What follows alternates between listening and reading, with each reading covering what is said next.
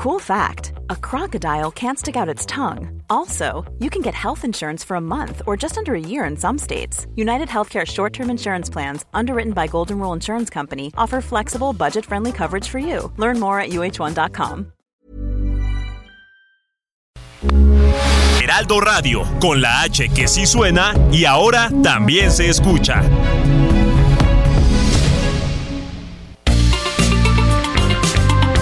Heraldo Media Group presenta la información y el entretenimiento que usted necesita para estar enterado también en su descanso. Alejandro Sánchez y el informativo Heraldo fin de semana. Por el Heraldo Radio, con la H que sí suena y ahora también se escucha.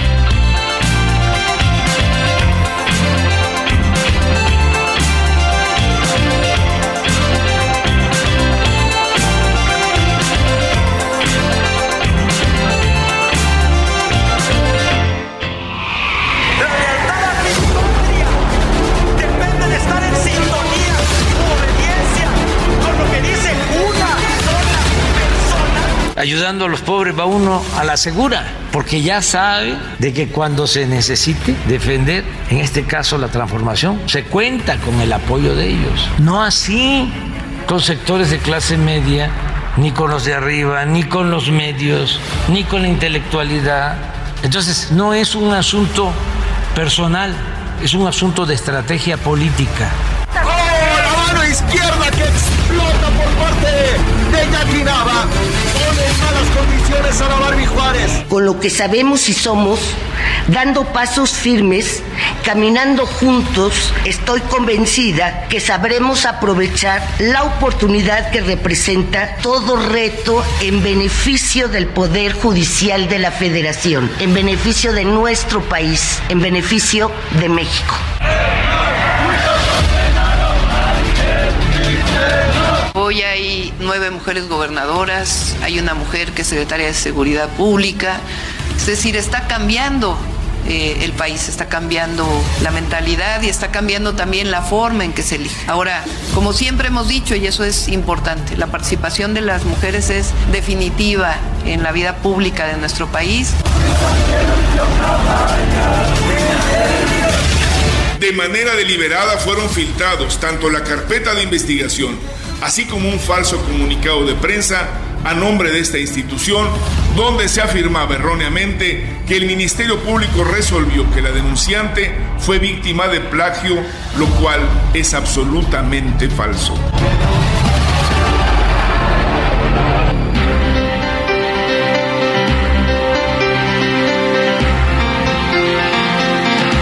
Muy buenos días, son las 7 de la mañana con dos minutos hora del centro del país, porque la noticia no descansa. Estamos transmitiendo en vivo en este sábado 17 de enero, 07 de enero de 2023. Todavía se puede decir feliz año, no nos habíamos escuchado en esta semana. Esta es la segunda transmisión ya del mes de enero de 2023. A nombre de un equipo de trabajo que labora desde ayer en la noche y durante la madrugada, le vengo a informar sobre las noticias más relevantes sucedidas en las últimas horas y vaya que hay mucha información.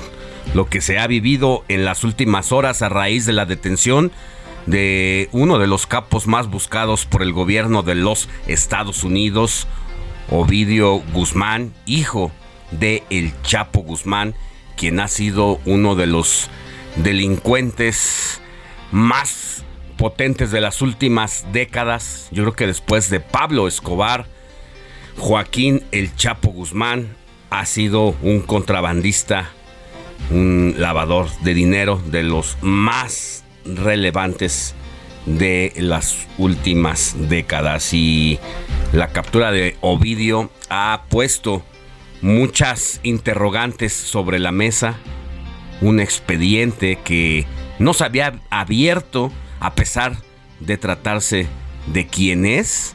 El gobierno de la República no tenía ningún expediente en contra de este sujeto. Vamos a abordar todo, todo ese tema y todo lo que deriva de él y sobre todo la importancia que genera el próximo encuentro entre los mandatarios de América del Norte, Andrés Manuel López Obrador como anfitrión, Joe Biden, presidente de los Estados Unidos, que llega a nuestro país el día de mañana, y el primer ministro de Canadá, Justin Trudeau, va a estar muy importante todo lo que se aborde en esta mesa porque uno de los grandes temas precisamente que se va a discutir es el relacionado a la seguridad internacional, sobre todo de estos países, así como los asuntos de migración. Ya le diremos todo lo que va a representar este encuentro, pero también pues tenemos otros temas como los retos de eh, el nuevo año mi querida Moni Reyes, muy buenos días, te saludo con gusto.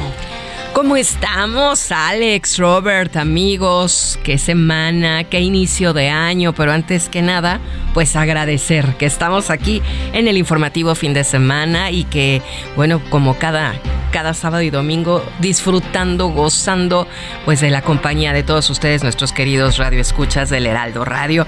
Pues aquí lista, lista para todo lo que tienes que informarnos junto con los colaboradores y lo que podamos agregar. Sí, ya decíamos, Moni, los retos de este próximo año para muchos de nosotros es bajar esos kilitos que ganamos. Ese es tu reto, uno de tus retos. El primero ese es el primero. ¿Cuántos ganaste? Pues yo creo que los dicen, mira, dicen los estudios que ganas desde 1 a 5 kilos según tu complexión. Yo creo que sí le ganamos más de 2 kilos. Estoy seguro. El pantalón y el cinturón no mienten. La cinturita de. Y eso es lo primero que hay que atacar, porque si no, te dejas ir y después ya se vuelve más más difícil. Se vuelve rutina, ¿verdad? Bueno, el chiste es. que lo reconoces con menos azúcar, menos pan, menos lo que sabemos, ¿no? Que, que, nos provoca el subir de peso. Sí, sí, tú no tienes esos problemas. Por lo que he visto año con año no, desde yo creo que cada día voy para abajo. Ah. Pero aquí estamos, aquí estamos felices de feliz, feliz de verte por acá después de esta semanita que nos tomamos merecida o inmerecidamente, pero de descanso era necesario. Y también saludamos con mucho gusto a Roberto Martínez. Buenos días, Robert. Muy buenos días, Alex, Moni, a todo nuestro auditorio. Hay que desearles feliz año. Eso, que Exactamente, porque apenas vamos a el 7 de enero. Todavía, se vale. Todavía se vale andar felicitando. Y arrancamos con el informativo fin de semana. Y ahora esperamos que se pongan en contacto con nosotros a través de nuestro número de WhatsApp, que es el 55 91 63 51 19 para recibir todas sus preguntas, saludos, felicitaciones y denuncias ciudadanas, porque somos el enlace con la autoridad correspondiente. Claro. Alex, pero ahorita en esas fechas es más difícil dejar el pan, más después de lo que pasó ayer, del Día de Reyes, Día de comer rosca. ¿Fuiste al Zócalo? No, este me tocó estar aquí trabajando, ah. pero eh, diferentes este, producciones nos estaban dando pedacitos de rosca. Y ahorita la que traemos, la que mandamos pedir también. Y tenemos la suerte que todavía no nos toca, no, nos toca, el muñeco. niño, pero ahorita estoy segura que sí. Vas a ver. Bueno, pues yo no me he comido ningún cachito de rosca. Ni yo. A ver, hoy, el día de hoy, en un ratito le daremos la partida a la rosca a ver cómo nos va. Yo tampoco hasta ahorita, al ratito ya vas a ver. Espero me toque el niño, dicen que es de buena suerte. No para traer los tamales. Que pagar los tamales. No importa, mira, el chiste se es disfruta, compartir. Se disfruta también. Claro. Es parte de nuestras tradiciones. Tradiciones maravillosas y que los extranjeros aman, ¿eh? Les fascina esto del, del, muñequito en la rosca. Bueno, se divierten como no tienen una idea. Y el 2 de febrero también les gusta la tamaliza y la atoliza. Así que pues vamos a ver cómo nos va. Eso cada fin de semana. Más al ratito que tengamos que partir la rosca. Robert, ¿tienes algo que decir todavía? ¿Todo enfermo, bien? mi querido Robert? Estamos un poco molestos de la garganta. Ah. Venimos platicando este, algunas semanas de cómo a pesar de que te enfermas de gripa, seguimos con molestias a pesar de que haya pasado cierto tiempo. Claro. Además aquí los cambios de temperatura, salir de de la Torre Carrachi, aquí en el Heraldo Media Group, salir al metro, luego salir a otra vez a la calle, esos cambios de temperatura son los que, Exacto. quieran o no, si nos afecta, aunque, aunque traigamos el cubrebocas, sí nos llega a pegar un poco. Así es, hay que cuidarnos. No hay que quitárnoslo, porque sí está, está muy fuerte la situación porque me ha tocado tanto en el camión como en el metro escuchar a la gente decir exactamente lo mismo, de que ya llevan un rato que se enfermaron, pero todavía tienen algunas secuelas de la garganta, de la gripe, y eso que no les salió positivo la prueba de COVID. Bueno, eso es lo que me pasó a mí. Justo yo me enfermé la primera semana de noviembre, bastante fuerte. Luego seguí yo. Me hice la prueba del el COVID, de la influenza, todo salió negativo. Iba aparentemente en recuperación y casi tres semanas después me volvió a pegar la gripe con todo y es momento en que la ronquera no, no, se va, no cede. Igual yo. Y ya le hice los test de ajo, todo lo que se receta. Que nos recetaron. Y nada. Tequila con limón. Y bueno, pues no ha funcionado del todo. Sin embargo, pues aquí estamos y ¿Sabes por qué no ha funcionado Alex? Porque estamos hablando todo el tiempo también y tenemos que entrar, subir, bajar, salir. Como bien dice Robert, esos cambios de temperatura del exterior al interior y con aire acondicionado o con algunos calentadores nos dan en la torre. Hay que cuidarse. Tenemos que cuidarnos un poquito en la medida de lo posible. Es muy complicado ya cuando prácticamente las autoridades sanitarias pues ya han abandonado las estrictas medidas de seguridad, cuando ya normalizan las altas altos casos de enfermedades, de la gripe, de la influenza y del COVID. Así que pues queda en nosotros tomar este tipo de medidas, de no propiciar los cambios bruscos de temperatura, de tratar de ponerse el cubrebocas cuando va uno en la calle, en el transporte público, el centro comercial. Esas son las cositas pequeñas que marcan la diferencia junto con el lavado constante de manos. Pero mientras tanto, así arrancamos con la información. Mire, le cuento que el presidente Andrés Manuel López Obrador negó que Estados Unidos haya ayudado en la captura de Ovidio Guzmán, aunque aclaró que sí hay cooperación entre ambos países y seguirá habiendo y que este tipo de decisiones las toma el gobierno mexicano como lo soberano e independiente que es. Así lo dijo el presidente López Obrador. Ellos podrían ayudar con personal y este con lo que se necesita. Y lo mismo, la respuesta fue no. Muchas gracias. Nosotros vamos a a investigar lo que sucedió como corresponde y se va a castigar a los responsables, cosa que por cierto ya se hizo. Y en tanto, el secretario de la Defensa Nacional, Luis Crescencio Sandoval, detalló que en el operativo para detener al narcotraficante Ovidio Guzmán, 10 militares perdieron la vida y otros 35 resultaron lesionados. 19 agresión, agresores fallecieron y 21 fueron detenidos, todos presuntos integrantes del cártel de Sinaloa. Es la voz de Luis Crescencio Sandoval. Diez militares, haciendo énfasis de sus valores militares y su determinación como soldados de la patria, lamentablemente perdieron la vida en el cumplimiento de su deber, en aras de garantizar la seguridad de la ciudadanía y del pueblo sinaloense. El Estado mexicano brindará todo el apoyo a los deudas, a los deudos, realizando los honores fúnebres de conformidad a lo establecido en el ceremonial militar. En tanto, el secretario de Gobernación, Adán Augusto López, explicó que el narcotraficante Ovidio Guzmán fue detenido en flagrancia por varios delitos, por lo que se puso a disposición de la Fiscalía General de la República, la cual ejecutó la orden de aprehensión en términos de extradición a los Estados Unidos. Habla Adán Augusto López Se le detuvo en flagrancia por varios delitos, posesión de armas de uso exclusivo del ejército, tentativa de homicidio y otros, pero eh, se puso a disposición de la Fiscalía General de la República, quien eh, ejecutó la orden de aprehensión en términos de extradición y que está integrando las carpetas por los delitos del Fuero Federal, los que ya le mencioné y otros. En tanto, el gobernador de Sinaloa, Rubén Rocha Moya, confirmó que en los enfrentamientos del pasado jueves en Culiacán tras la captura del narcotraficante Ovidio Guzmán, un niño de 14 años resultó herido y fue intervenido quirúrgicamente, pero ya se encuentra en terapia intensiva. Habla el gobernador sinaloense. Sí, existe un niño de 14 años herido fue operado y ahora está eh, en terapia intensiva. Eh, es un niño, si mal no recuerdo, de la población de Paredones. Eh, eso es lo que trascendió ayer en el... Está atendido y está en el hospital.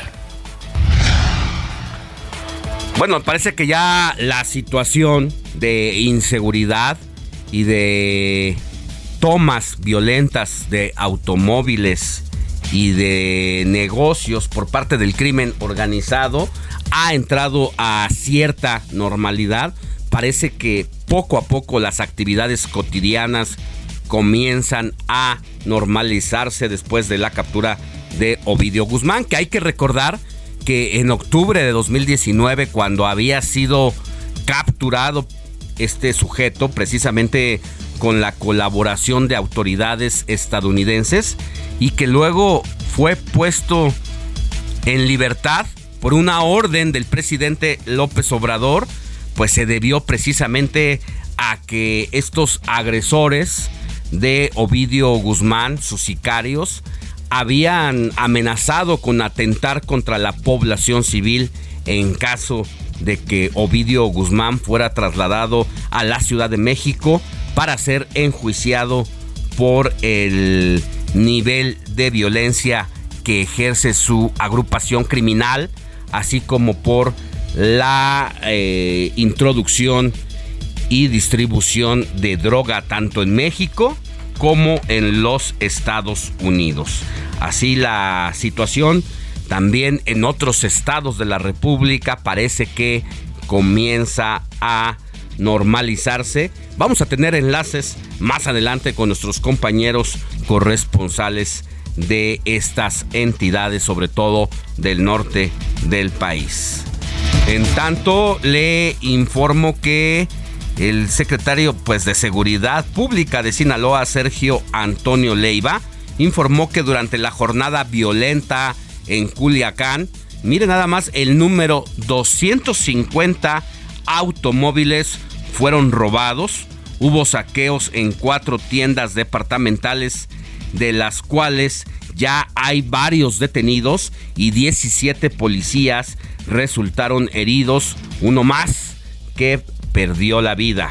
Es la voz de Sergio Antonio Leiva.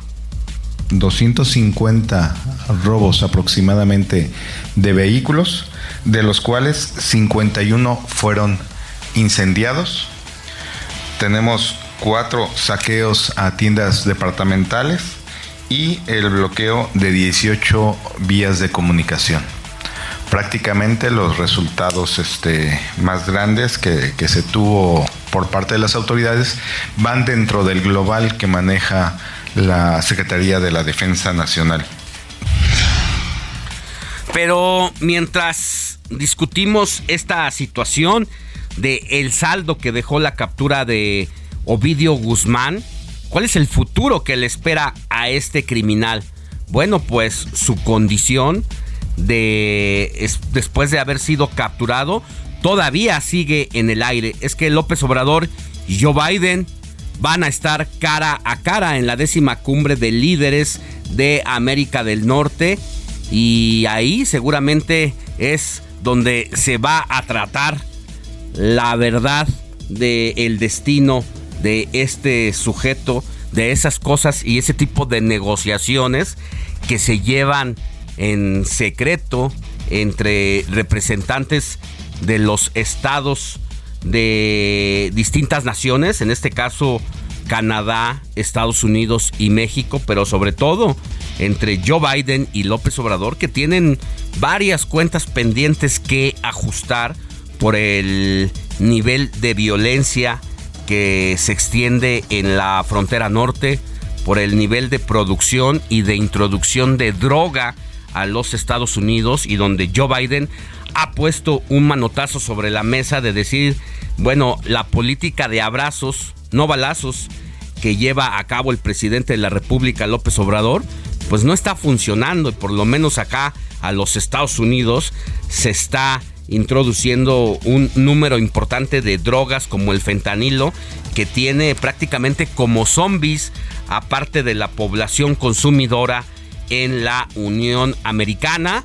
Y bueno también de estas cosas y la doble moral por parte del gobierno de los Estados Unidos donde sí México pone la distribución de droga hacia los Estados Unidos pero también el nivel de violencia el armamento que se vende en las tiendas de Norteamérica y donde después acaban en el país. Bueno, nosotros también ponemos los muertos y en eso el reclamo ha sido bastante duro en la administración de López Obrador, hay que decirlo, pero parece que al gobierno de los Estados Unidos poco le importa esa situación.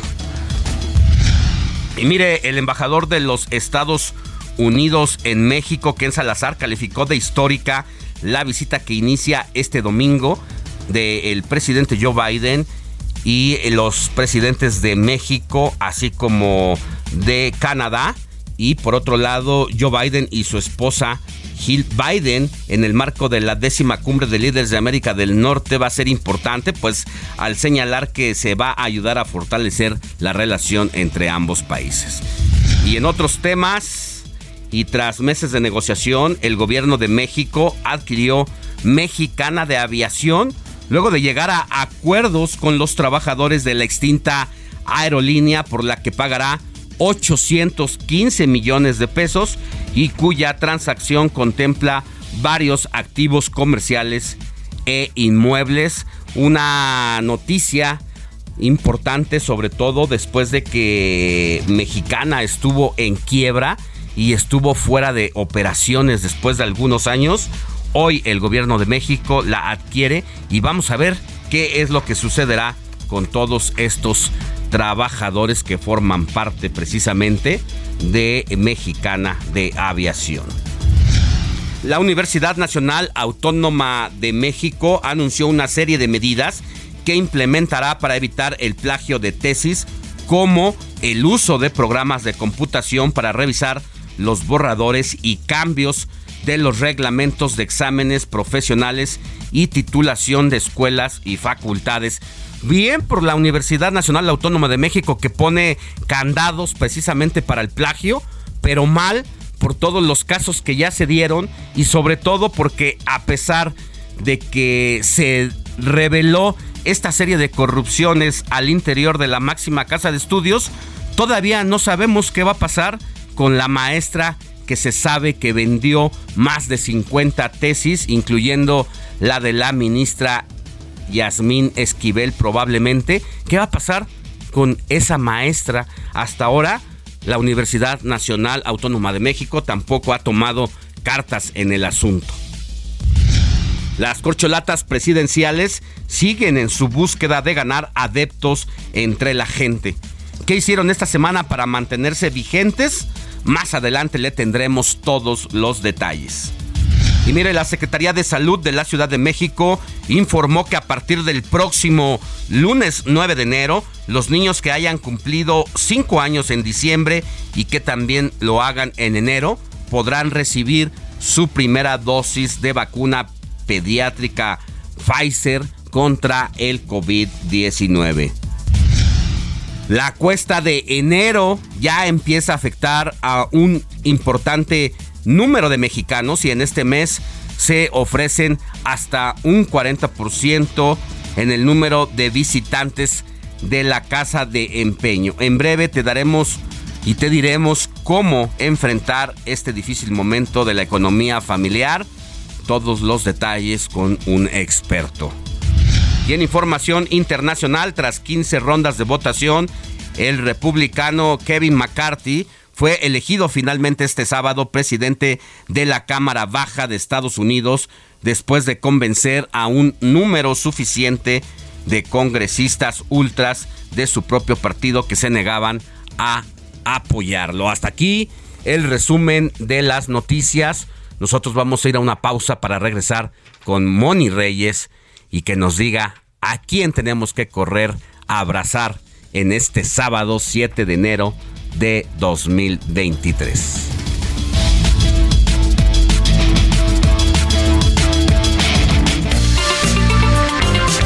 La noticia no descansa. Usted necesita estar bien informado también el fin de semana.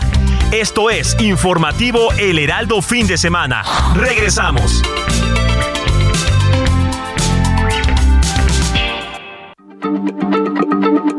Heraldo Radio, la H se lee, se comparte, se ve y ahora también se escucha.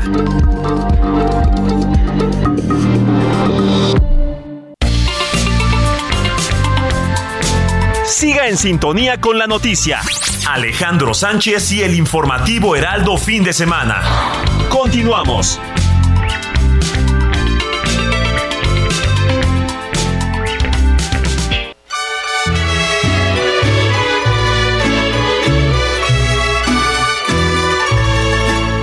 Estas son las mañanitas que cantaba el rey David a las muchachas bonitas se las cantamos aquí. Despierta. 7 de la mañana con 31 minutos hora del centro del país. Ya estamos de regreso en el informativo de fin de semana y estamos ya con Moni Reyes para que nos digas ahora sí, mi querida Moni, a quién tenemos que abrazar en su santoral sábado 7 de enero. Pues hoy le voy a dar un abrazo a Robert porque veo que se siente malito nuestro Robert Martínez. Entonces, además de mi Robert que no debe de hablar ahorita, debe de mantener un poquito tranquila la, la cuestión de las cuerdas vocales, pues le vamos a dar un abrazo a quien esté de Santoral y se llama Raimundo. Ah, Ay, bueno, Ray, un, muchas. a- un abrazo a mi querido Raimundo Sánchez Patlán, subdirector editorial del Heraldo Media Group. Así es, un abrazo también, Ray, de mi parte. Pues vamos a platicarles quién fue San Raimundo de Peñafort.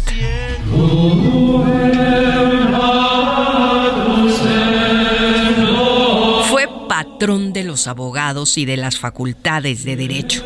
Nació en una casa feudal, demostró rápidamente ser muy inteligente y con solo 20 años ya era profesor de filosofía. A los 30 se doctoró en la Universidad de Bolonia, donde perfeccionó sus estudios en Derecho Civil y Canónico. A los 37 años ingresó en la Orden de los Dominicos.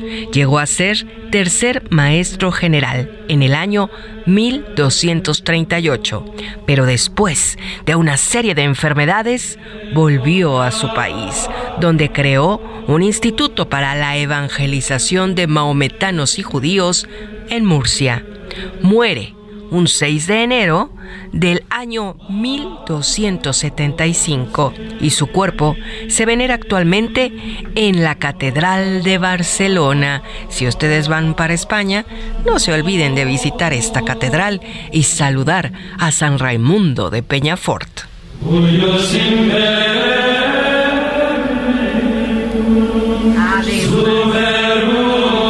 Además de Raimundo, ¿a quién le vamos a dar otro abrazo, mi querido Alex? A quien lleve por nombre Canuto. Canuto, no, no conozco. Es como el nombre de una caricatura, ¿no? A Canuto. El papá, bueno, el de papá de Canito, Canito, es dibujos Canuto. animados. Ah, muy bien. A Ciro.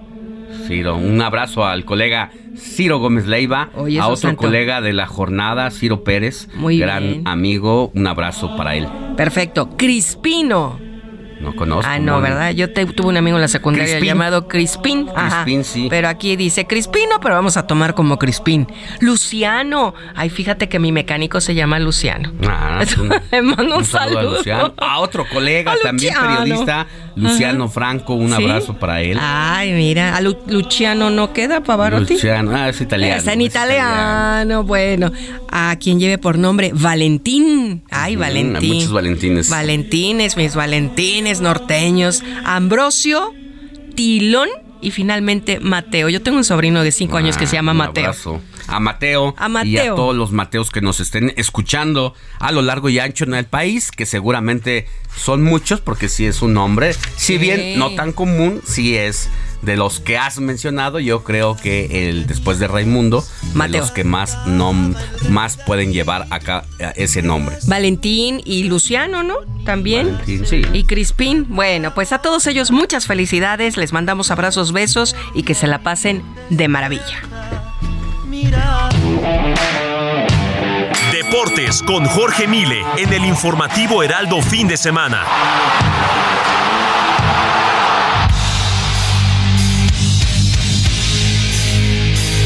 Vámonos contigo, mi querido Jorge Mile, que arranca el torneo Clausura 2023 de la Liga MX y sigue la semana 17 de tu gustada NFL, así como todas las actividades deportivas de este fin de semana. Buenos días, feliz año. Feliz año, Alex. ¿Cómo andas? Un abrazo para ti, para Moni, y que sea un gran año este 2023. Oye, ya empezó, como bien dices, el torneo, esta torneo de clausura 2023 de la Liga MX.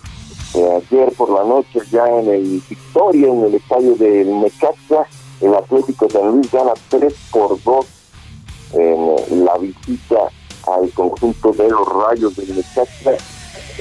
Y para abrir esto, ¿sabes quién metió gol ayer? ¿Quién? Ricardo Monreal. Ay, ahora aquí, ahora a quién le metió gol al presidente? Eh, parece, pero- parece que sí, pero no. Eh, es homónimo, obviamente, de el político Ricardo Monreal, eh, es un delantero mexicano, jovencito, eh, descontó para el conjunto de los Rayos. Ahí cerca, cerca de ganar, pero Monreal no pudo. Simplemente no pudo, pero contribuyó para el Necaxa en esta era de Vilini, ¿se acuerdan de él, el director técnico de los Pumas? Ahora con el Necaxa, y la verdad es que empieza con, con un sabor un poquito amargo en la era de Lilini por tierras de aguas calientes. Así que empezó la Liga MX eh, ayer y el triunfo para el Atlético San Luis 3 por 2.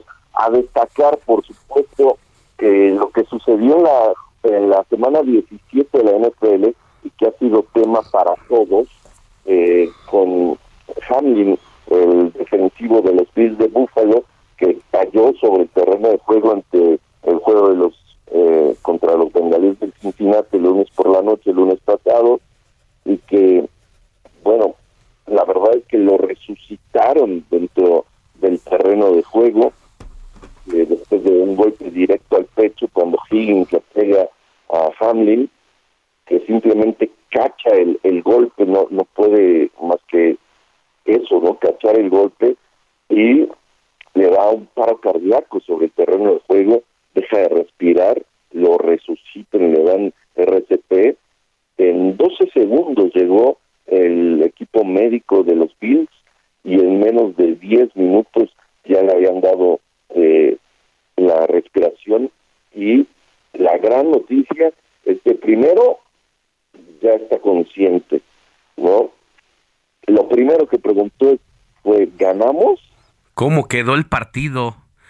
No, pues ganamos, ganó usted, señor. Después de haberse ido, hoy está hablando y respirando. Y después de eso, el día de ayer, tienen una junta los Bills, ¿no? Como todos los, los viernes, y a esa junta vía FaceTime, entra Hamlin eh, unos segunditos simplemente para saludar al equipo, el staff de cochero, y les dijo, los, los amo muchachos, los quiero, I love you guys. Ya.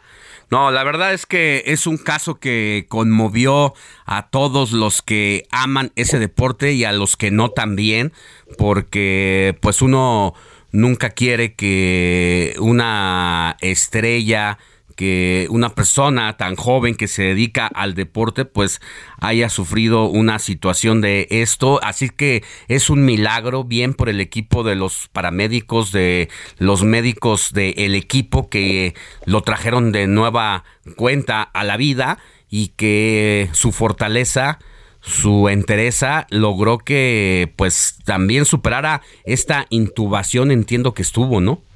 Sí, sí, sí, estuvo intubado. De hecho, el eh, jefe de, cardiología de la Universidad del Hospital de la Universidad de Cincinnati, donde ha estado y donde está él, lo dijo, me parece muy bien, ¿no? lo que le sucedió a Hamlin es como la posibilidad de que te saques la lotería, ¿no? Es un momento único en el que el ventríloco, pa, pa, pa, pa, deja de funcionar por un microsegundo por tal razón y viene el golpe, pero lo que él destaca fue obviamente lo realizado por el conjunto de doctores, el equipo médico de, los Bills de Búfalo y hoy ya que es la semana 18, la última semana de la NFL, que sí, hoy hay partidos, en todas las yardas 30 de todos los estadios donde se juegue este fin de semana, tendrán los colores de los Bills eh, azul, blanco y rojo en honor a Hamlin, además de que los Bills llevarán un parche eh, con el número 3 de, su eh, compañero y el, de, de, Hamlin. Pues una gran noticia y que se pueda hacer en medio de esta situación positiva. ¿no? De que pueda ser testigo él, verlo. Y lo, yo creo que lo que va a pasar aquí, ¿qué piensas tú, mi querido George, que lo más seguro es que se terminó la carrera deportiva de este muchacho, ¿no? Sí, es, muy complicado que él regrese al, terreno de juego después de, una lesión de ese tamaño, ¿no? Un padecimiento de ese tamaño. Eh, obviamente que tendrá todavía eh, un, buen tiempo de, de, estudio por parte de los cardiólogos, un equipo grande, un equipo de, muchas personas, muchos doctores que están alrededor de este joven y sí, que la, la gran fuerza que tiene como atleta fue lo que lo sacó adelante. Sí. Esto le pasa a Juan Pueblo y simplemente no la cuenta, pero eh, la verdad es que estos eh, jugadores son súper atletas, ¿no? Tienen una preparación físico-atlética de altísimo nivel y bueno, pues fue una, una, una desgracia que gracias, gracias a Dios y le podemos Oye, mi querido, mi querido George, y estas cosas que tiene el fútbol americano, de él es un muchacho delgado, yo creo que por la por la posición obviamente que le toca jugar y son de estas cosas extrañas de y estratégicas del fútbol americano de que hay jugadores que son menuditos, que son delgaditos y que se enfrentan a verdaderos toros que a veces llegan hasta doblarles el peso y la complexión. Y él era un, una persona eh, moreno, negro de, de, piel, pero con una complexión bastante delgada. Sí, pero es muy fuerte, ¿eh? o sea, en, en la NFL no hay un, un atleta que, que bueno, que está flaco, ¿no?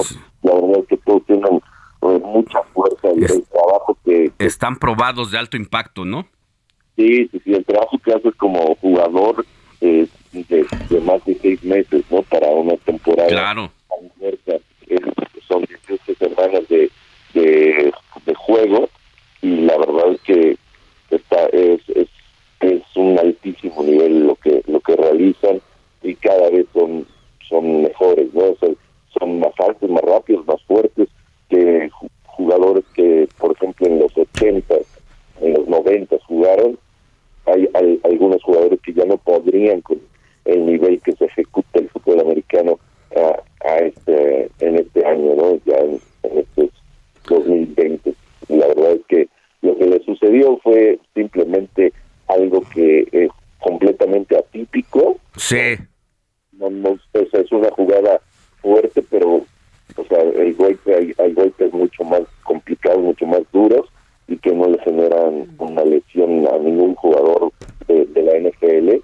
Y, y lo que decía el, el propio cardiólogo, cardiólogo, ¿no? Es como sacarte de la lotería, como tener esa posibilidad, pero bueno, ahora le, le tocó Hamlin. Hoy, hoy juegan los Raiders en contra de los jefes de Kansas City, los, los Raiders ya no buscan absolutamente nada, una temporada para el olvido para los de negro plata, pero el otro lado sí, Bien. por- eh, hay oportunidades de playoffs y ahí van a estar los jefes de Kansas City y también hoy los jaguares en contra de los titanes, un duelo muy cerrado y un duelo en donde ambos tienen posibilidades de boleto a playoffs será un, un partido muy interesante. Y ya mañana jugarán los acereros de Pittsburgh en contra de, los Browns.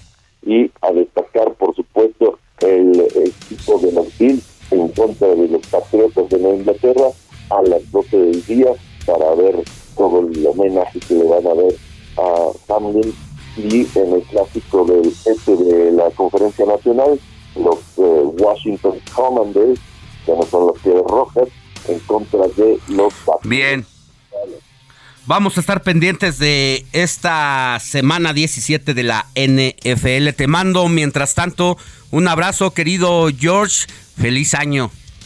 igual igual feliz inicio de año nos escuchamos el día de mañana Hasta mañana.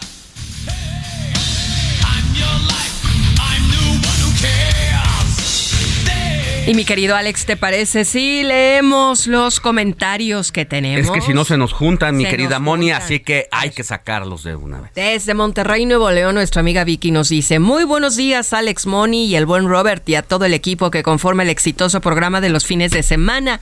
Les deseo un año lleno de bendiciones, de paz y que nunca falte la economía en casa. Muchas gracias y de regreso también los mismos deseos Vicky. Por otro lado, nos abrazan desde McAllen, Texas. Alex Moni, Robert presente, soy Laredo Smith. Un fuerte abrazo, chocolate caliente con rosca de reyes, dice, hace mucho frío y nos manda, nos manda la fotito de la rosca rica y dice, Robert, eres la conciencia de fin de semana. Un fuerte abrazo, mi hermano, que te mejores. Claro que ya lo leyó mi querido Robert. Por otro lado, desde San Diego, Luis eh, nos dice, muy buenos días, Moni. Soy Luis, mañana fría, tengan feliz sábado. ¿Eres Luis Belger o Luis Beller? Me gustaría mucho que nos dijeras, mi querido Luis. Y otro, Laura Cervantes, muchas gracias por la compañía y la información que podemos disfrutar desde tan temprano. Seguramente este año seguirán los éxitos para Heraldo Radio por su calidad y su excelente personal en todas las áreas de información y administración. Feliz 2023. Muchísimas, muchísimas gracias, mi querida Laura. Igualmente para ti y tu familia. Y claro, que seguimos siendo exitosos y siempre con gran calidad informativa. Bueno, pues Comuníquense a través del 559163 5119. Lo repetimos en este momento 559163 5119. Muy bien, mi querido Ulises 559163 5119. Por favor, apréndanselo. Es el WhatsApp de fin de semana. Alex, ¿A dónde nos vamos? ¿A la tele? Todavía no. Todavía no, estamos a unos minutitos. Recuerde que usted si lo prefiere puede seguirnos sintonizando por la magia de la radio y también tiene la opción de que puede sintonizarnos a partir de las 8 de la mañana y ya hasta las 10 por eh, televisión, canal abierta 8 TV, 161 de Sky, 151 de Easy, 8 de Total Play o 606 de Star TV. Pero mientras tanto, si te parece, Moni, vámonos a lo que sigue porque hay información. Noemí Gutiérrez, nos tienes toda la información relacionada al presidente Andrés Manuel López Obrador y a la cumbre con líderes de América del Norte. Adelante. Hola Alejandro, comentarte que en la conferencia de prensa el presidente López Obrador afirmó que son bienvenidos a México su homólogo de Estados Unidos Joe Biden, así como el primer ministro de Canadá Justin Trudeau y quienes participarán en la décima cumbre de líderes de América del Norte. Tras días de polémica, López Obrador le agradeció a Biden que llegara al Aeropuerto Internacional Felipe Ángeles. Agradecerle al presidente Biden, servicio secreto, los que se encargan de la seguridad, de la confianza, y ya había decidido el primer ministro Trudeau bajar ahí. ¿Por qué no iba a bajar el presidente Biden? Dijo que lo recibiría personalmente el domingo a las 6.30 de la tarde. Lo voy a recibir al presidente Biden y él le pidió y estuve totalmente de acuerdo en que eh, juntos traslademos por tierra para platicar. No vamos a tener mucho tiempo porque pues hacen como 30 minutos, ¿no? 40. Recordemos que el presidente Biden solo se traslada en la limusina presidencial blindada conocida como la Bestia. El lunes el presidente López Obrador recibirá al primer ministro de Canadá Justin Trudeau a las 2.40 de la tarde en el aeropuerto Felipe Ángeles. El lunes se tiene programada por la tarde la reunión bilateral entre los presidentes de México y Estados Unidos. El martes se realizará la cumbre de líderes de América del Norte y el miércoles el encuentro bilateral entre López Obrador y Justin Trudeau. Ya va a estar aquí el presidente Biden, nuestro país, que es bienvenido como el primer ministro Trudeau. El lunes sí vamos a tener conferencia en la mañana, martes y miércoles no. Alejandro, la información que te tengo. Muchas gracias, Noemí. Así es que el día de mañana estará llegando el presidente Joe Biden. Dijo el canciller Marcelo Ebrard que siempre sí iba a llegar por el AIFA, el presidente estadounidense. Vamos a ver si es verdad que aterriza en el Estado de México.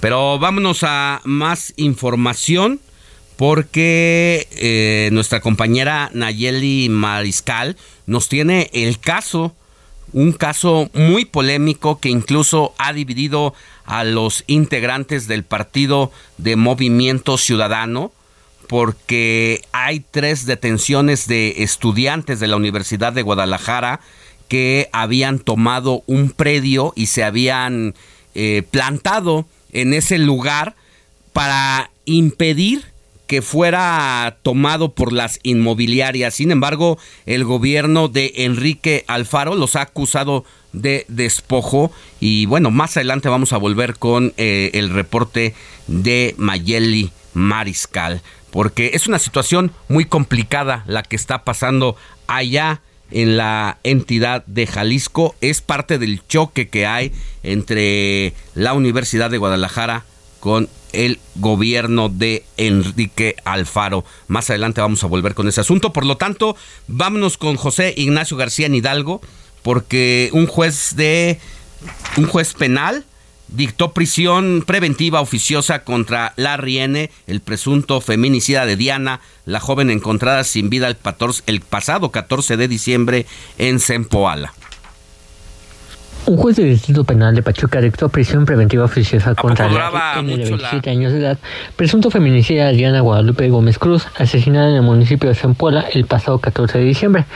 El juzgador consideró que existen los elementos agravantes contra la expareja sentimental de Diana, quien presuntamente asesinó a la joven y posiblemente se llevó a su hija de 7 años de edad hasta que fue rescatada por las autoridades estatales en el Estado de México el martes pasado. La Procuraduría General de Justicia del Estado de Hidalgo acusó al sujeto del delito de feminicidio así como el secuestro del infante menor de edad, aunque la defensa legal del imputado se acogió a la duplicidad de término para que se determine hasta en un plazo de 144 horas si será o no vinculado al proceso. Diana Guadalupe fue vista por última vez en el municipio de Zempoala, donde era oriunda, junto a su hija. Sin embargo, sus familiares y amigos desconocieron su destino y al intentar comunicarse con ella no tuvieron respuesta, por lo que interpusieron una denuncia correspondiente el pasado 13 de diciembre. Un día después, la víctima fue localizada sin vida en la mina La Balestera, ubicada en la comunidad de San Antonio Oxoyuca, situada en el municipio de Puebla, mientras que la Procuraduría General de Justicia del Estado ah, emitió la alerta Amber para localizar al menor de edad, ya que consideraba que estaba en riesgo. Al respecto, organizaciones como Servicios de Inclusión Integral exigieron que se localizara al menor de edad, además de la captura del presunto responsable del feminicidio de Diana, pues aseveraron que este tipo de casos permanecen en la impunidad en la mayoría de las ocasiones. El martes pasado, el encargado del despacho de la Procuraduría Estatal, Santiago Nieto Castillo, informó que el sujeto fue detenido en el municipio de Nabucalpan, en Estado de México, y fue puesto a disposición de las autoridades estatales, mientras que el infante se encuentra en una red de resguardo institucional. Es la información que tenemos desde el Estado de Hidalgo. Gracias a José Ignacio. Y nosotros ya casi nos vamos a una pausa, mi querida Moni Reyes. Recuérdanos las redes sociales, recuérdanos el WhatsApp en donde pueden escribirnos. Claro que sí, mira. Nuestras redes sociales son muy fáciles y sencillas, pero antes les voy a dar nuestro WhatsApp 5591635119. El Twitter de fin de semana, arroba fin de semana. HMX y nos puedes seguir a través de nuestra página www.elheraldodemexico.com.mx y a través de los asistentes inteligentes como Alexa. Tu Twitter, mi querido Alex. Arroba Alex Sánchez MX, escríbame que yo mismo le contesto. Moni Reyes, el tuyo. Guión bajo, eh, arroba Monique Reyes. Síganos. Bueno, nosotros vamos a una pausa y volvemos que todavía hay mucha información. Hasta las 10 de la mañana.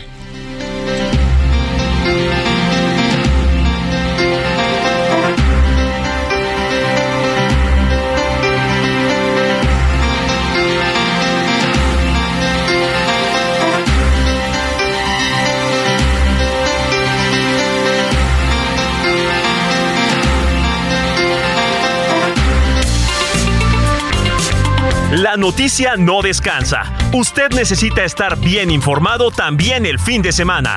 Esto es Informativo El Heraldo Fin de Semana. Regresamos.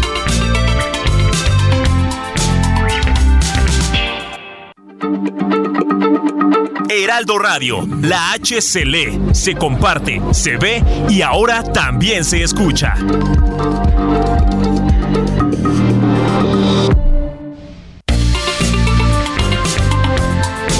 Siga en sintonía con la noticia. Alejandro Sánchez y el informativo Heraldo fin de semana. Continuamos. Rueda la pelota en México. Arrancó el torneo Clausura 2023. Entre partidos cancelados, duelos atractivos y llegada de jugadores, los aficionados se enfrentan al molesto Fan ID.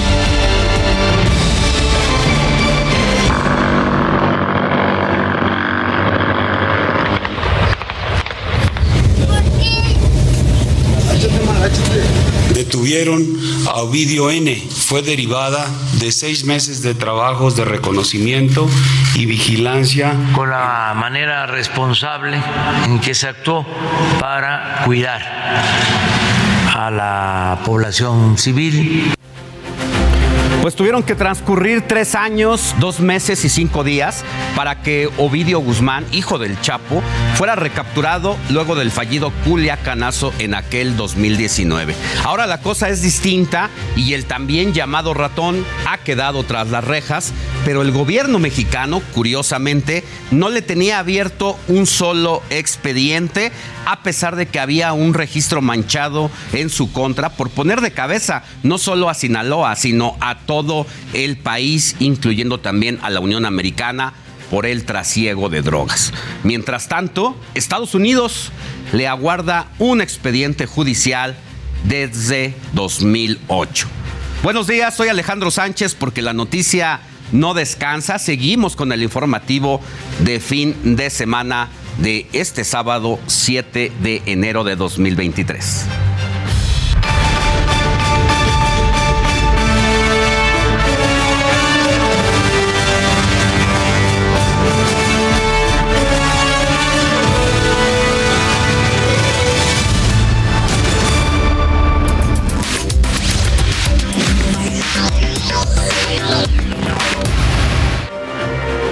Y este viernes un juez federal le concedió a Ovidio Guzmán una suspensión contra el proceso de extradición a los Estados Unidos. Pero también se encuentra bajo prisión preventiva.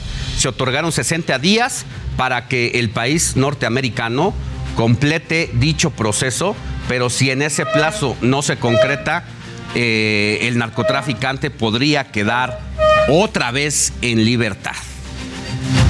Por cierto, tras esta primera audiencia, el abogado de Ovidio dio a conocer que su cliente requiere medicamentos y una dieta especial, ya que pobrecito es que recientemente se sometió a una cirugía gastrointestinal y se siente malito. Además señaló que padece ansiedad y depresión. Escuchemos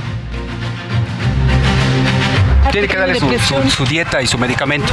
Vimos que le dieron un medicamento. Sí, el juez ordenó que lo atienda médicamente. Oiga, si no toma medición que le pueda... Es responsabilidad, de la, es responsabilidad de la, autoridad penitenciaria este vigilar por sus derechos humanos, entre ellos el de la salud. Bueno, pues ahí está el abogado de Ovidio pidiendo por los derechos humanos de su cliente, independientemente del el nivel de violencia y de la manera en que han asesinado a miles de personas en el país, su organización criminal. Para él sí, todos los derechos humanos. Así la situación. Y sobre esta extradición, el canciller Marcelo Ebrard confirmó que hay una solicitud, pero debe llevarse un proceso para determinar si se procede o no a entregar a este criminal a la Unión Americana, tal y como ocurrió con su padre. Lo primero que hay que hacer es ver la ciudadanía de la persona, si tiene ciudadanía mexicana, y la ley de extradición marca una serie de plazos para que se presenten los elementos, las evidencias, los elementos de prueba. Estimamos que eso va a ocurrir entre cuatro y seis semanas a partir de ahora por parte de los Estados Unidos que presentó la solicitud de extradición. ¿Quién determina si procede o no procede? Bueno, la Secretaría de Relaciones Exteriores y mire lo que le comentaba hace un momento, Estados Unidos a través del juez Rudolf Contreras mantiene un expediente judicial desde 2018, 2008 que acusa a Ovidio de conspiración por tráfico de metanfetaminas, cocaína y marihuana. Eh, pues desde este año, 2008. Prácticamente es uno de los narcotraficantes más buscados por autoridades de aquel país. Y por fin, llegó la reacción desde los Estados Unidos a esta detención. El portavoz del Consejo de Seguridad de la Casa Blanca, John Kirby, indicó que el arresto de Ovidio es un gran logro por parte de las autoridades mexicanas, mientras que Tim Kaine, senador demócrata por Virginia, señaló que el arresto es crucial para interrumpir el flujo del fentanilo que está afectando a familias estadounidenses. Esto debido a que México se ha convertido en el principal proveedor de esta droga en los Estados Unidos, lo que ha provocado cerca de 107 mil muertes en tan solo 2021. Y yo no sé si usted ha tenido oportunidad de ver incluso en las redes sociales cómo hay gente que prácticamente ya vive como zombie, como un zombie que deambula por las calles sin rumbo fijo y que incluso parece que vive en una imagen congelada. Así la situación del fentanilo en los Estados Unidos. Mientras tanto, en México, Ovidio Guzmán está acusado apenas de delitos contra la salud, portación de arma de fuego, delincuencia organizada y tentativa de homicidio. México ni una sola carpeta abierta le tiene, sin embargo, a este criminal. No se conoce hasta este momento que haya una, un expediente, a pesar del culiacanazo de 2019 de ser hijo de el Chapo Guzmán, que ese no sería ningún problema si es que él no le hubiera entrado a los negocios, pero todo el mundo sabe que él tiene todo el poder ante la caída de su padre y la captura ya también la extradición en los Estados Unidos. Y bueno, pues esta situación lo que se quiere es que este criminal, que es un generador de violencia y porque mete al país distintas drogas, sea juzgado allá en la Unión Americana. El gobierno de México, pues prácticamente se arrodilló ante él en octubre de 2019. ¿Cómo es posible que Estados Unidos sí tenga un expediente que lo siga desde hace prácticamente 15 años y que el gobierno de México, a pesar de todo lo que sabemos que hace el Chapo Guzmán, de haber puesto contra las cuerdas al gobierno del presidente López Obrador, no se tenga una carpeta de investigación contundente en su contra y que se diga que se le capturó prácticamente en flagrancia porque pues no, no había una orden de captura en su contra. Aquí parece que la mano dura de los Estados Unidos intervino en esta situación. Y para analizar la detención de Ovidio Guzmán y las implicaciones que tiene, saludo con mucho gusto a Gerardo Rodríguez Sánchez Lara, profesor de la Universidad de las Américas Puebla y especialista en asuntos de seguridad nacional, así como colaborador de esta casa editorial. Mi querido Gerardo, muy buenos días, ¿cómo estás? Muy buenos días, saludos desde Puebla, Alejandro. ¿Qué te merece de opinión la captura, sí, de Ovidio Guzmán, pero todo lo que ha ido desarrollándose en las horas siguientes, como el tema de que el gobierno de México ha querido, pues, por en este momento mantener eh, fría la extradición y se habla de un lapso de 60 días para determinar qué es lo que va a ocurrir.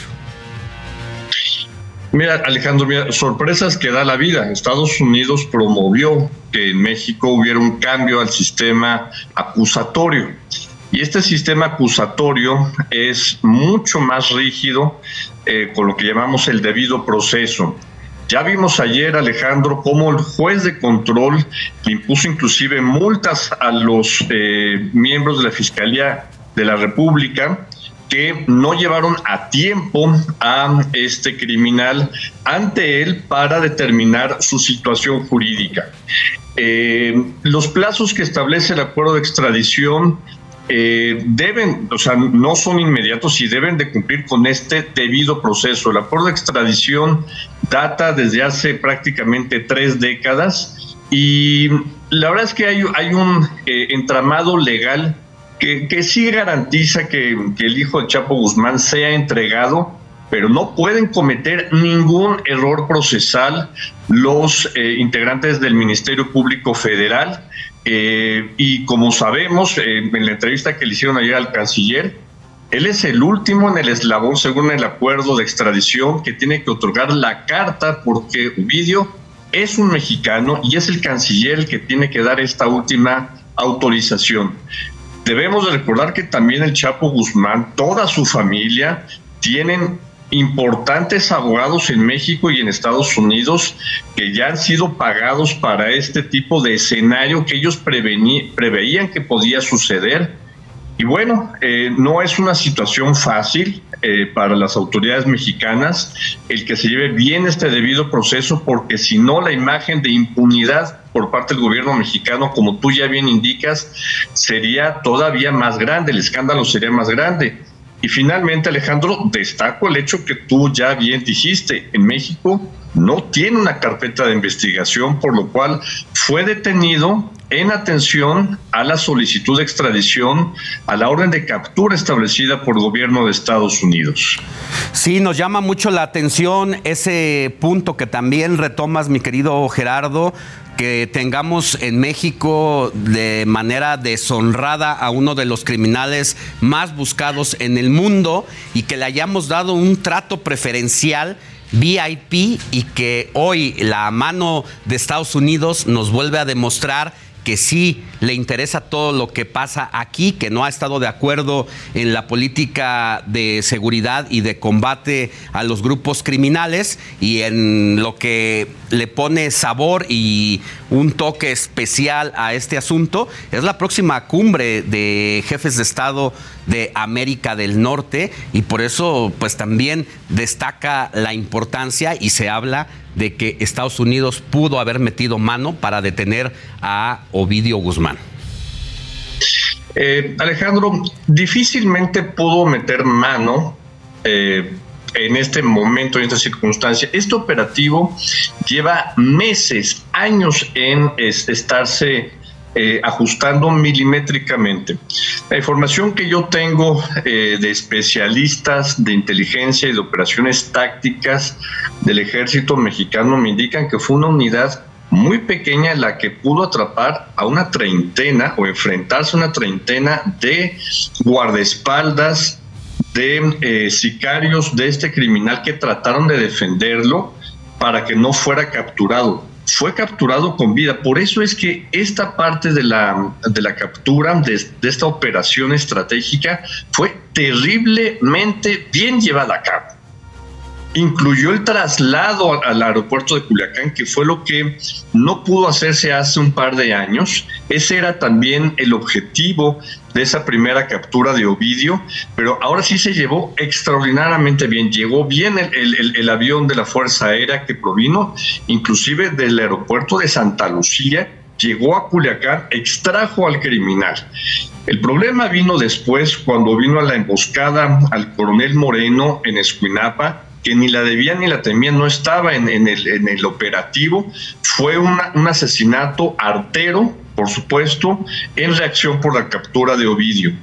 Entonces, eh, por supuesto que, el ejército mexicano tenía esta espinita porque no, la Fiscalía General de la República no le quiso dar prontamente al, al, ejército esta orden de captura que además la captura hace un par de años fue a plena luz del día, Alejandro. Oye, Gerardo, otra cosa que me gustaría destacar y conocer tu opinión, ya comentas tú, a ver, este escenario sí estaba en el ambiente del equipo cercano a este sujeto, a Ovidio Guzmán.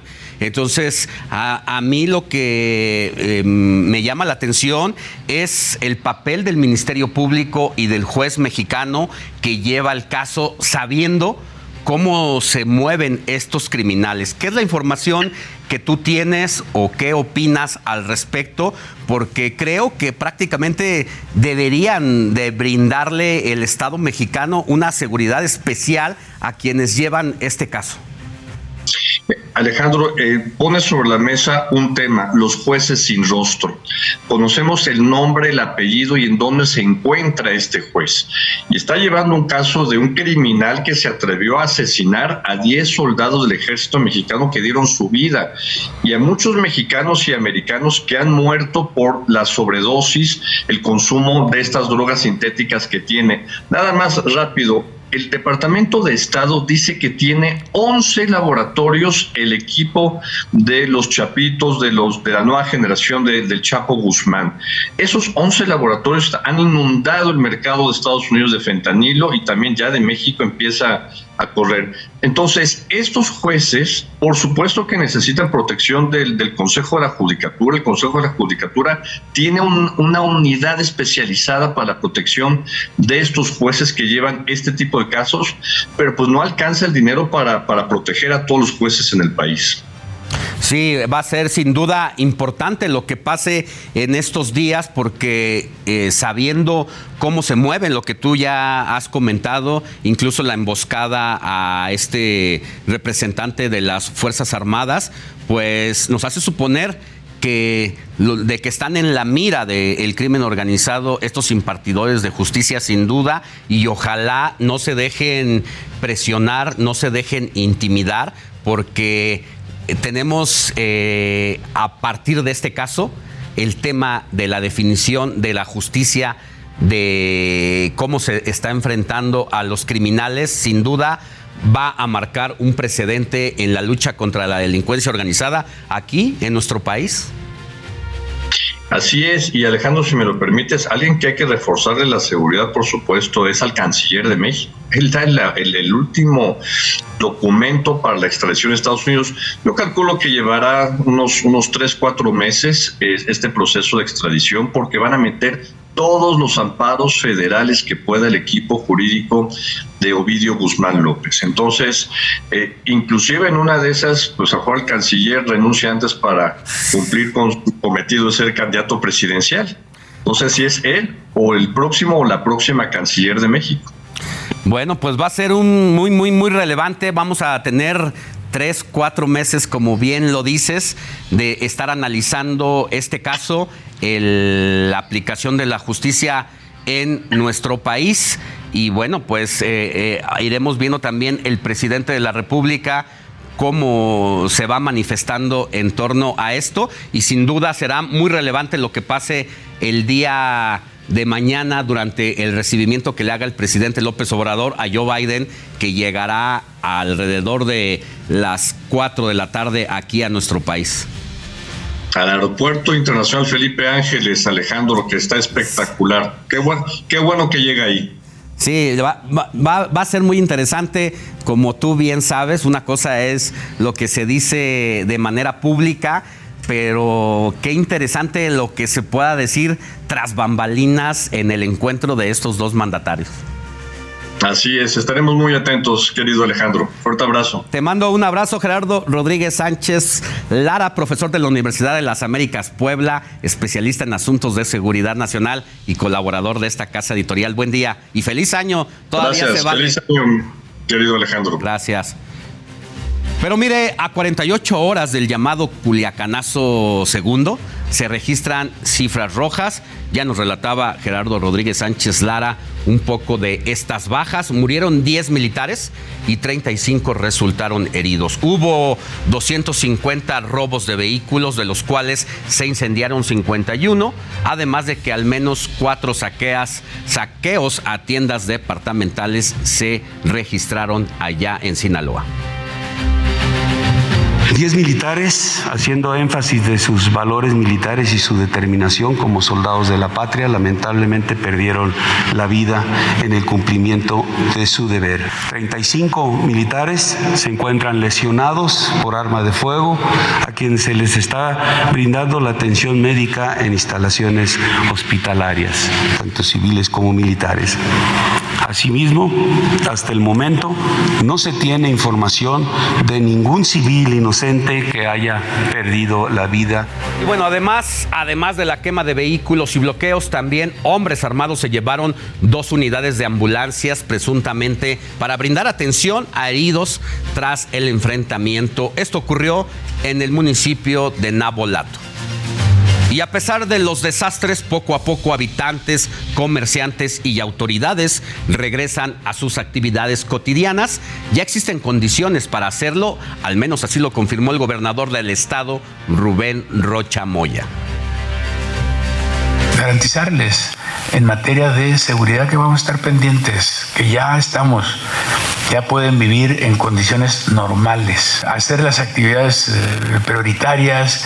Cada gente va a tomar la prudencia de vida que ellos estimen, pero que ya pueden ir al supermercado.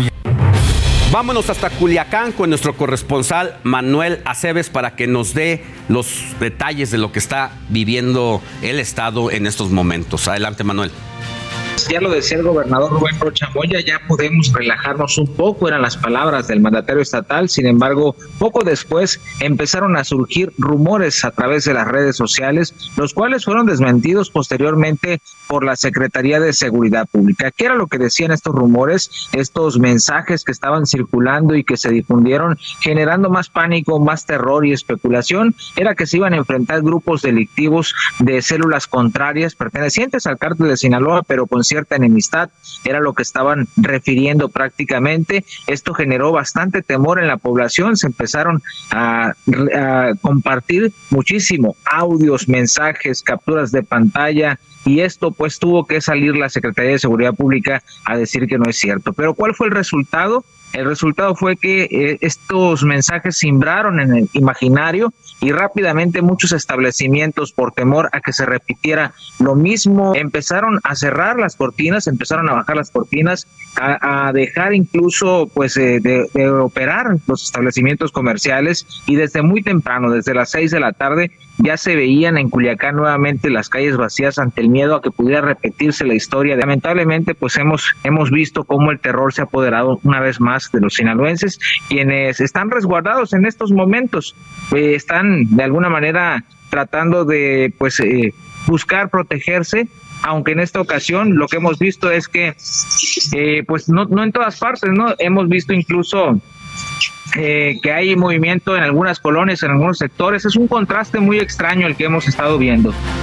Pero bueno, también hubo otros estados donde se implementó seguridad especial precisamente por esta situación de la captura de Ovidio Guzmán. Uno de ellos es Sonora, hasta donde nos enlazamos con nuestro compañero Gerardo Moreno. Adelante Gerardo, buenos días. Hola, ¿qué tal Alejandro Sánchez? Qué gusto saludarte desde Sonora, donde te platico que en la entidad ya se reforzó la presencia de elementos de seguridad de los tres niveles de gobierno en la zona sur del estado, específicamente en la región que hace frontera con Sinaloa, luego de la recaptura de Ovidio Guzmán. Hasta ahorita solo se registró el bloqueo de la carretera internacional México 15 a la altura del aeropuerto internacional de Ciudad Obregón el día jueves, donde se utilizó un tráiler que fue incendiado para bloquear la carretera durante más de una hora. Al momento todos los viajes por autobús hacia Sinaloa se mantienen cancelados y la operación del aeropuerto de Ciudad Obregón está parcialmente activa. Adicionalmente llegaron a Sonora el día jueves 200 elementos del equipo de paracaidistas fusileros de la Fuerza Aérea Mexicana, quienes estarán durante una semana reforzando la seguridad en la región de Guaymas y Empalme. Al momento en el ambiente permanece en cierta calma, pero con expectativas de que no ocurra una escalada de violencia aquí en Sonora por esta situación. Ese es el reporte al momento. Muy buen día. Gracias Gerardo Moreno, corresponsal allá en Sonora del Heraldo Media Group. Y mire, ya le decíamos que lo que llama la atención de esta captura es que se da justo a unos días de que se lleve a cabo la cumbre de líderes de América del Norte aquí en la Ciudad de México, a la que va a asistir el presidente de los Estados Unidos, Joe Biden. Y más adelante le daré todos los detalles y los temas que se van a abordar en esta cumbre. Mientras tanto, es momento de una pausa y volvemos con más información.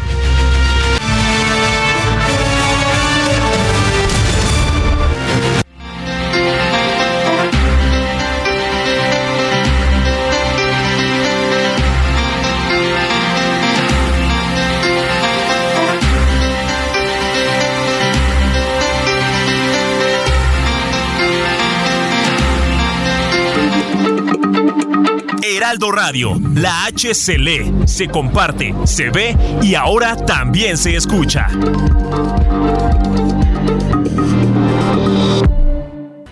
Cuando llego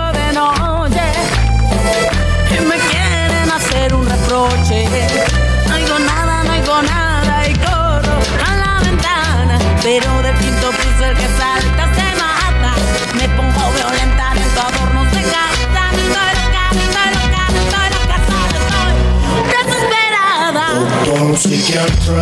Estamos escuchando el tema Doctor Psiquiatra de Gloria Trevi, que en esta ocasión es acompañada de Los Ángeles Azules.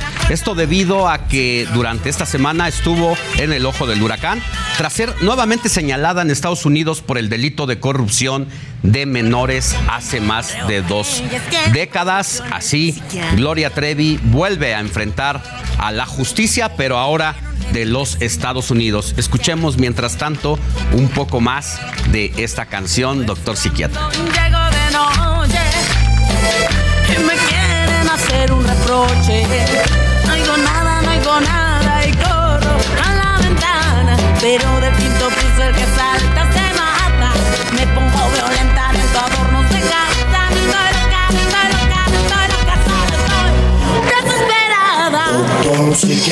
Ya no tonterías.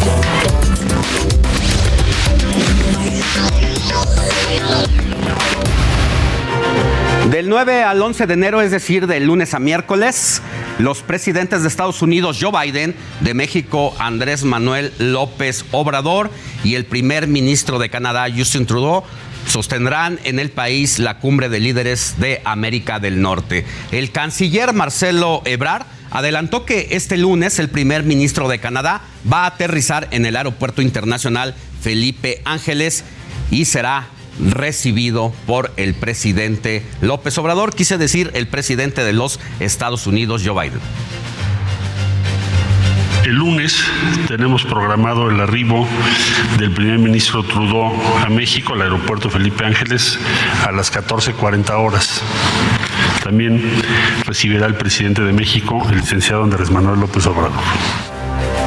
Bueno, y qué polémica es la que se ha desatado en torno a esta invitación que hizo el presidente López Obrador, o mejor dicho, sugerencia de que Joe Biden llegara al aeropuerto internacional Felipe Ángeles, que todavía no tiene ninguna calificación internacional en las medidas de seguridad aeropuertuaria. El AIFA pues está eh, en la polémica de si funciona o no funciona, porque incluso el presidente López Obrador ni siquiera lo ha usado en estos 10 meses a partir de su inauguración. Pero Marcelo Ebrard despejó dudas y confirmó que este domingo el mandatario estadounidense sí va a llegar al aeropuerto Felipe Ángeles, donde será recibido también por el presidente López Obrador el arribo del presidente Biden a México está programado para el día domingo, 6.30 de la tarde, en el aeropuerto Felipe Ángeles. Recibe el señor presidente de la República, el licenciado Andrés Manuel López Obrador. Bueno, pues de paso le servirá de publicidad a el aeropuerto Felipe Ángeles la llegada de estos dos jefes de Estado de América del Norte, que será la primera vez que este tipo de invitados lleguen y usen ese aeropuerto. A ver si el presidente López Obrador pues ya después se anima a usarlo. Mientras tanto, el embajador de Estados Unidos en México, Ken Salazar, también habló del tema, dijo que para el presidente Joe Biden la relación de ambos países es de las más importantes en todo el mundo. Además, destacó que la cumbre de líderes de América del Norte va a ser histórica. Precisamente el martes 10 de enero se va a llevar a cabo esta reunión donde se van a abordar diversos temas. Uno de ellos, la pobreza extrema, desigualdad, diversidad, equidad e inclusión, cambio climático y medio ambiente, competitividad, migración, desarrollo, salud y seguridad. Antes de llegar a la capital durante el domingo, Joe Biden tiene previsto visitar por primera vez desde que asumió la presidencia la ciudad del Paso, Texas, para reunirse con funcionarios locales y dialogar sobre la aplicación de políticas migratorias, que ha sido todo un tema en las últimas administraciones, pero no se diga en la de Joe Biden, que ha enfrentado olas masivas de migrantes que buscan llegar a la Unión Americana y por eso estará en la frontera con nuestro país. Tenemos que fortalecer las fronteras. Y voy a visitar la frontera en persona. Voy a ir al paso para ver eh, con mis propios ojos la situación y lo que ocurre Para ver lo que necesitan.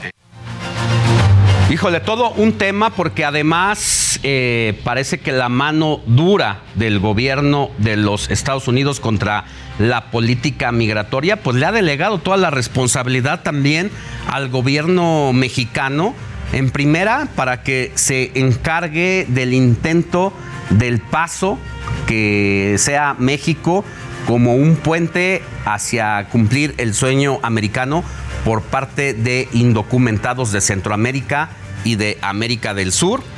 Y al mismo tiempo, quienes logran pasar, pues el presidente Joe Biden prácticamente le está diciendo al gobierno de México, ahí te van de regreso estos migrantes y encárgate tú de ellos, porque ese es... Ryan Reynolds here from Mint Mobile. With the price of just about everything going up during inflation, we thought we'd bring our prices down. So to help us, we brought in a reverse auctioneer, which is apparently a thing. Mint Mobile unlimited premium wireless. Ready to get 30, 30, bit to get 30, bit to get 20, 20, 20, bit to get 20, 20, bit to get 15, 15, 15, 15 just 15 bucks a month. So, Give it a try at mintmobile.com/switch. slash $45 up front for 3 months plus taxes and fees. Promo rate for new customers for limited time. Unlimited more than 40 gigabytes per month slows. Full terms at mintmobile.com.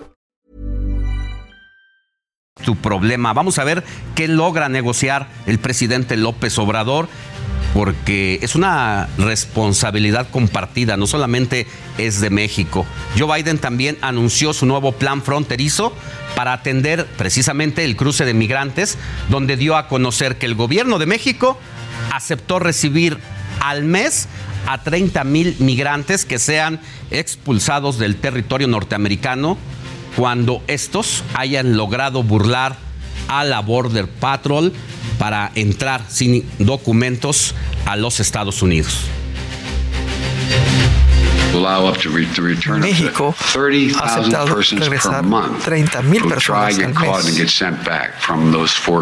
que son devueltas a Muchas veces eh, estas personas han sido detenidas tratando de ingresar de manera ilegal. Más y más retos para México en torno a los migrantes, porque una vez que sean regresados a nuestro país, ¿qué se hace con ellos? ¿Regresarlos a su lugar de origen? No se está haciendo eso.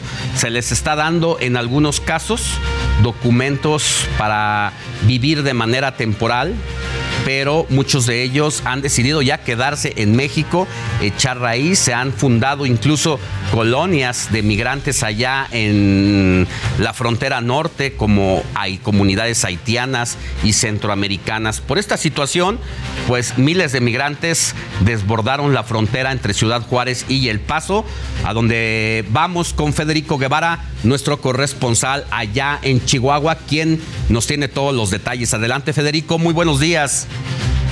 Efectivamente, Alejandro, como tú bien acotas, existen infinidad de migrantes a la espera de tener la posibilidad de cruzar por la vía legal a los Estados Unidos tras esta invitación que hiciese el gobierno de John Biden de aceptar a 25 mil migrantes.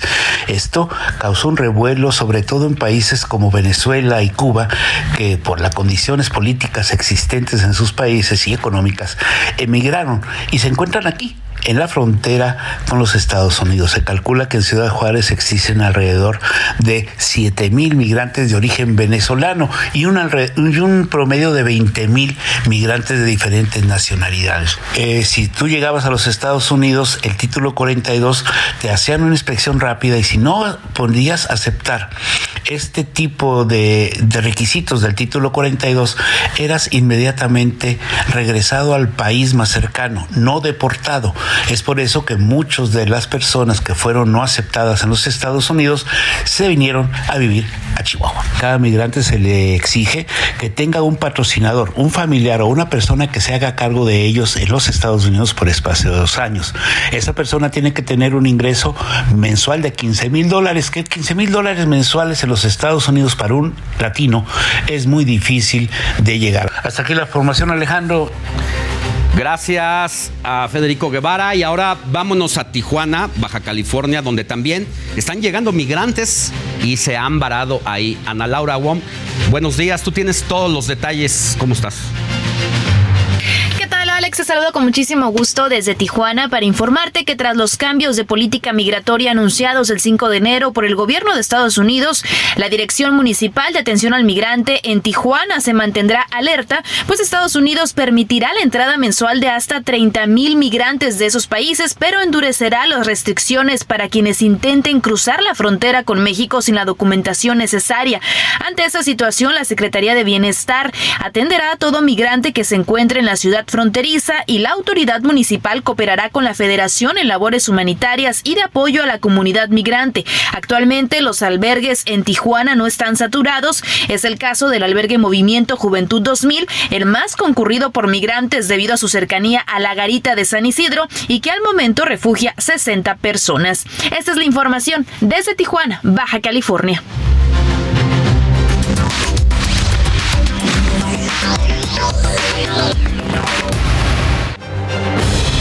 Y bueno, lo que no para es que los suspirantes a la presidencia, a la presidencia de la República, siguen en su búsqueda de ganar adeptos, de mantener su popularidad y estar entre los que van a votar el 2024. Pero ¿qué hicieron esta semana en sus redes sociales para mantenerse vigentes? Aquí le tengo todos los detalles. Las corcholatas siguen en su búsqueda de ganar adeptos. ¿Qué hicieron esta semana en sus redes sociales para mantenerse vigentes? La corcholata paisana del presidente Adán Augusto López, como nos tiene acostumbrados, no es muy fan de usar sus redes sociales, por lo que estuvo desaparecido. Eso no quitó que el diputado federal Sergio Gutiérrez Luna anunciara que el secretario de Gobernación asistirá al puerto de Veracruz a hablar sobre la reforma electoral el jueves 12 de enero. Por otro lado, Marcelo Ebrard presumió a través de su TikTok que fue víctima informa esta semana en varias ocasiones del recalentado por las fiestas de fin de año. La corcholata de la capital, Claudia Sheinbaum, igual aprovechó TikTok para dar a conocer qué es lo que pidió la ciudadanía en este Día de Reyes. Además, este sábado, Sheinbaum realizará una visita oficial a Michoacán, donde estará acompañada por el gobernador Alfredo Ramírez Bedoya. Por otro lado, el hijo desobediente de Morena, Ricardo Monreal, publicó en su cuenta de Instagram su deseo de que en este Día de Reyes el país encuentre la paz y la unidad. Para el Heraldo Media Group, Roberto Martínez. Y bueno, vámonos a otros temas más amables porque es momento de escuchar a Paula Greenham, quien nos presenta una nueva historia de Fundación Grupo Andrade. Fundación Grupo Andrade, nuestros niños y niñas nos necesitan, presenta.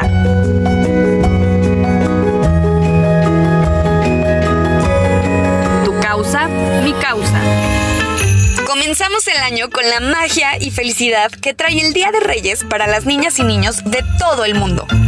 Un día donde la bondad y la ilusión se reflejan en sus rostros al momento de ver su regalo junto a su zapato. Fundación Grupo Andrade, en su afán de mejorar la situación de la niñez mexicana, continúa por cuarto año con su tradicional dinámica de Reyes Magos. Esta consiste en la donación de juguetes a las niñas y niños de diferentes instituciones apoyadas por la Fundación. Fueron muchos los voluntarios que aportaron a la causa, todos ellos pertenecientes a diferentes unidades de negocio de Grupo Andrade quienes lograron ser Reyes Magos por un día, algunos incluso repitiendo su experiencia de años anteriores. Es un cúmulo de emociones, la verdad este, me mueve mucho esa parte humana y es una experiencia muy, muy, muy, pero muy buena, sinceramente. La verdad es que es algo mm, que deberíamos yo creo que atrevernos a hacer un poquito más. Ha sido muy gratificante, ha sido muy bonito ver a los niños ilusionarse, emocionarse, pues jugar con ellos, convivir un ratito con ellos y la verdad es que es una experiencia experiencia súper bonita que les recomiendo.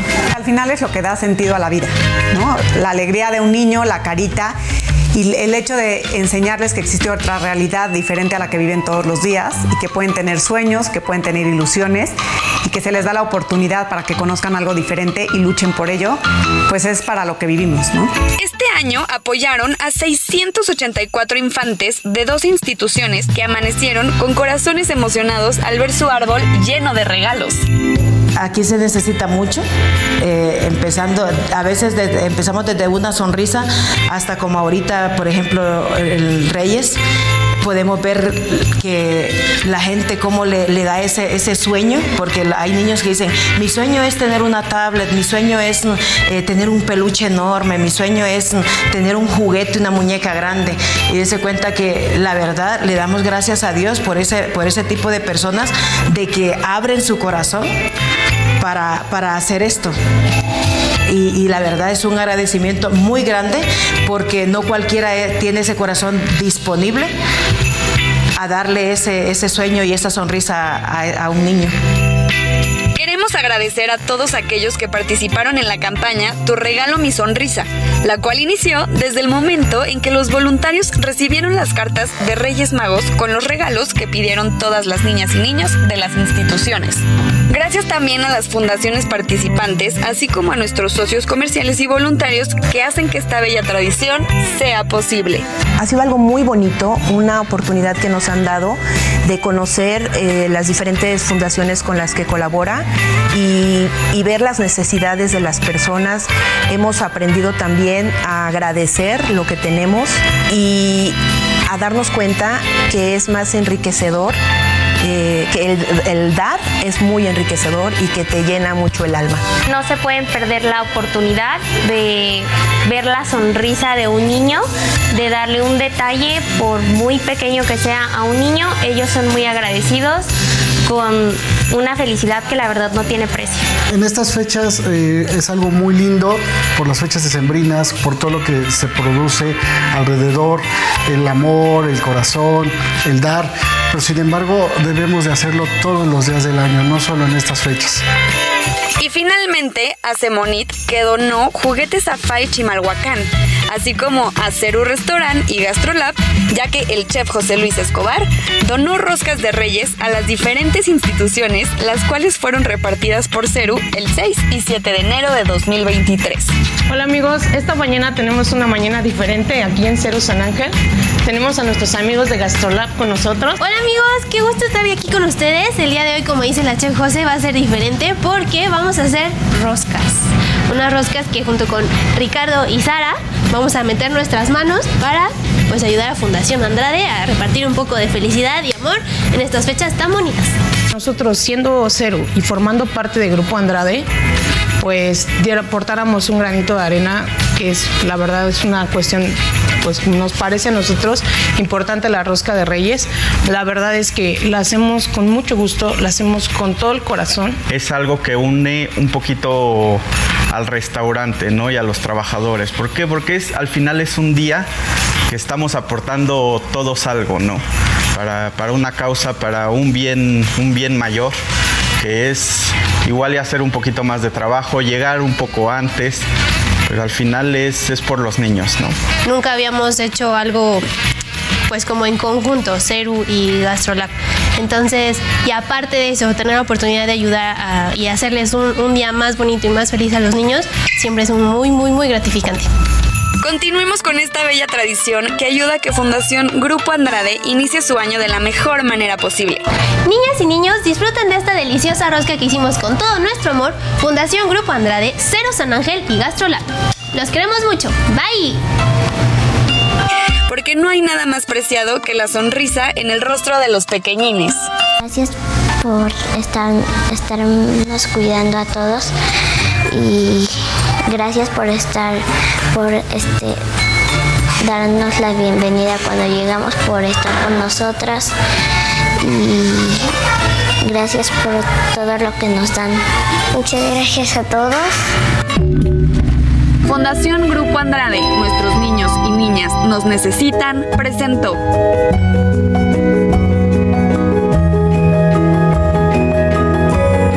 Tu causa, mi causa. Vámonos hasta el aeropuerto de la Ciudad de México con mi compañero Gerardo Galicia, quien nos reporta ya el retorno de vuelos a Culiacán, a Sinaloa y a todas estas entidades fronterizas. Mi querido Jerry, muy buenos días. ¿Cómo están las cosas allá en el aeropuerto? Alex, excelente de mañana. Afortunadamente, muy bien. Prácticamente regresa a la normalidad todas las operaciones hacia la zona de Sinaloa luego de los actos violentos ocurridos por la captura de Ovidio N el pasado jueves. Recordarás que prácticamente los aeropuertos de Culiacán, de Mazatlán y de Los Mochis reportaron el cierre total de sus operaciones precisamente por la serie de eh, actos que se cometían en todo ese perímetro y afortunadamente la situación para el día de hoy ya es completamente contrastante ya prácticamente se han normalizado los vuelos. Para darnos una idea de la cantidad de vuelos afectados, fueron cerca de 40 los que se tuvieron que cancelar entre el jueves y el viernes, y fue hasta el viernes a la mediodía cuando ya se normalizaron las eh, operaciones. El, viernes al mediodía se normalizan las operaciones hacia la zona de Culiacán, el aeropuerto de Mazatlán y también de Los Mochis, Sinaloa. Y de hecho, ya en esos momentos, en la pantalla de llegadas y de salidas del Aeropuerto Internacional de la Ciudad de México, podemos ver que todos los vuelos van a tiempo. Hablamos de los vuelos programados en Aeroméxico México, Viva y que van precisamente hacia la zona de Sinaloa, Mazatlán,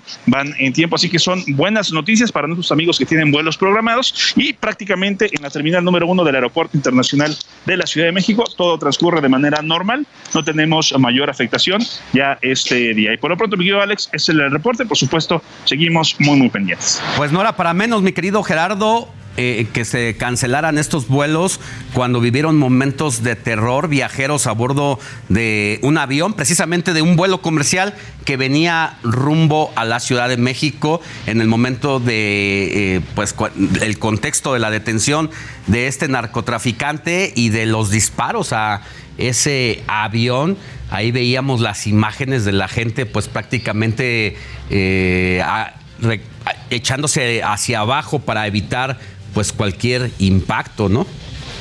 Sí, qué importante, mi querido Alex, es seguir los protocolos en estas situaciones de emergencia. De hecho, las azafatas, todo el personal que va en los vuelos saben perfectamente cómo actuar en este tipo de situaciones. Para ello hay eh, los protocolos y de hecho de manera inmediata, en cuanto se detectan este tipo de situaciones, eh, se frenan las actividades por la seguridad de todos los usuarios, se revisan las aeronaves. En este caso, en el vuelo comercial que ya mencionabas, Alex, sí hubieron algunos daños en el fuselaje, situación que podría poner en riesgo a los pasajeros y por ello se toma este tipo de decisiones de cancelar completamente cualquier tipo de operación en la zona norte de la capital. Y afortunadamente, ya el día de hoy, la situación ha cambiado por completo. Todo se normaliza, al menos hablando de vuelos desde la Ciudad de México hacia la zona de Sinaloa, afortunadamente, para bien de muchas familias, incluso empresarios que se dirigen hacia ese perímetro y que tuvieron que cancelar o detener su viaje por esta situación de la captura de eh, Ovidio N. Gracias, querido Gerardo. Más adelante volvemos contigo. Que tengas buen día. Con todo gusto, excelente mañana. Y mire, siguiendo con los temas de política, le cuento que la Secretaría de Seguridad de la Secretaría de la Función Pública ha dado a conocer que el año pasado se iniciaron 16.625 procedimientos por presuntas faltas administrativas que derivaron en más de mil inhabilitaciones 186 eh, sustituciones y al menos 48 multas. Y por otro lado, el Partido Revolucionario Institucional convocó a participar en el proceso interno para seleccionar y postular candidata o candidato a la gubernatura del Estado de México, que ya sabemos todo que todos que es parte de una simulación porque si alguien va a ser la candidata se llama Alejandra del Moral y el Partido Revolucionario Institucional está haciendo todo para que sea candidata única y se inscriba en el proceso interno del partido, mientras que del lado de Morena, Delfina Gómez será la precandidata de concretarse, pues podría llegar a ser la primer mujer, eh, sea quien sea, o sea, si es Alejandra o si es Delfina, el Estado de México podría ser gobernado por primera vez, eh, pues por una mujer. Esa entidad donde el PRI tiene su bastión desde hace más de 80 años. Aquí la gran interrogante es el revolucionario institucional logrará conservar su bastión o se lo va a arrebatar Morena. Mientras tanto, en Coahuila, a unos días de que haya comenzado el proceso electoral, Mario Delgado, presidente nacional del partido, ratificó al senador Armando Guadiana. Aquí sí hubo sorpresa, ¿eh? Porque el precandidato que se esperaba que iba a ser único del partido a la gubernatura de dicha entidad era el subsecretario Ricardo Mejía, pero de última hora eh, Morena se decidió por el senador Armando Guadiana, quien parece que pues ya se va a quedar con la candidatura. Mientras tanto, la Comisión de Quejas y Denuncias del Instituto Nacional Electoral advirtió al partido de Morena que tiene cinco días para actualizar su padrón de militantes publicado en la página del INE y deberá informar cuando cumpla con esta actualización. Vámonos a una pausa y regresamos con más información.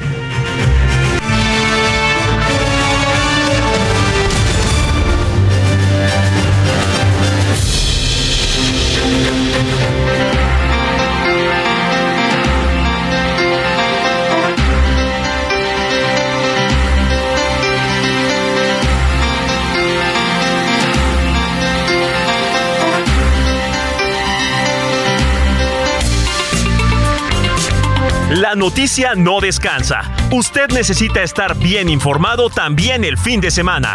Esto es Informativo El Heraldo Fin de Semana. Regresamos.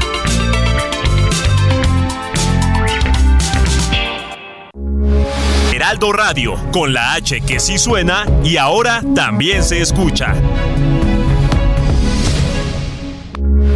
Heraldo Radio, con la H que sí suena y ahora también se escucha en el exterior. Asimismo, la Asamblea Nacional ratificó a Jorge Rodríguez como presidente del cuerpo legislativo para el periodo 2023-2024. Los viajeros procedentes de China deberán presentar una prueba de coronavirus negativa para entrar a los Países Bajos. Debido a la explosión de casos en el país asiático, la medida entrará en vigor a partir del 10 de enero. Los bombardeos continuaron en Ucrania a pesar del cese al fuego unilateral decretado por Rusia con motivo de la Navidad ortodoxa. Para los ucranianos, la tregua era una provocación rusa ya que los civiles están siendo bombardeados de día y de noche y casi todos los días hay muertos. Un equipo ruso de hackers apuntó a tres laboratorios de investigación nuclear en Estados Unidos durante el verano pasado. Esto ocurrió cuando el presidente Vladimir Putin indicó que Rusia estaría dispuesta a usar armas nucleares para defender su territorio. Han pasado dos años desde que se llevó a cabo el ataque al Capitolio de los Estados Unidos. Al día de hoy la policía sigue buscando a 350 personas que participaron en el atentado, además a un sospechoso de colocar una bomba casera cerca de la sede del Congreso. En plena clase, un niño de 6 años sacó un arma de fuego y disparó contra su maestra en una escuela primaria en Virginia, Estados Unidos. La docente resultó con graves heridas, por lo que fue trasladada a un hospital. Estados Unidos está observando desde la semana pasada un aumento significativo en la migración por vía marítima desde países como Cuba y Haití, así lo indicó el Departamento de Seguridad Nacional.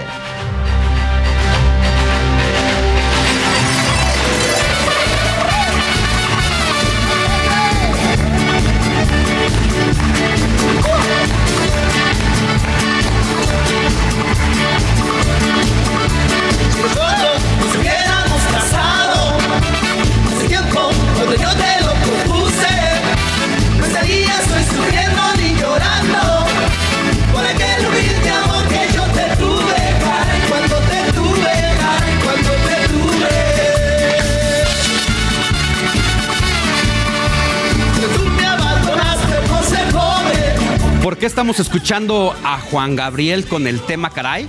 Es que debido a que junto con Vicente Fernández se encuentra entre los mejores 200 cantantes de la historia.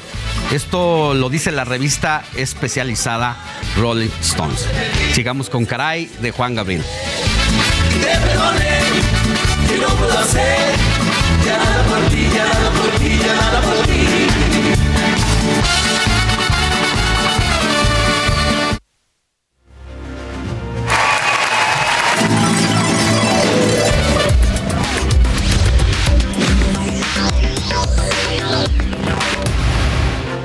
Bueno, pues después de estas fiestas de fin de año, como casi cada año, siempre llega la cruda de los gastos llamada cuesta, la cuesta de enero.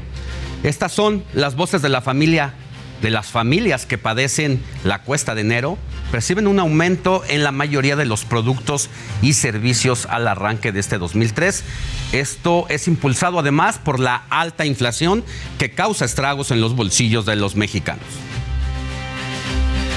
Lo hemos visto cada año cuando empieza enero, siempre la gente, no, es que no hay dinero.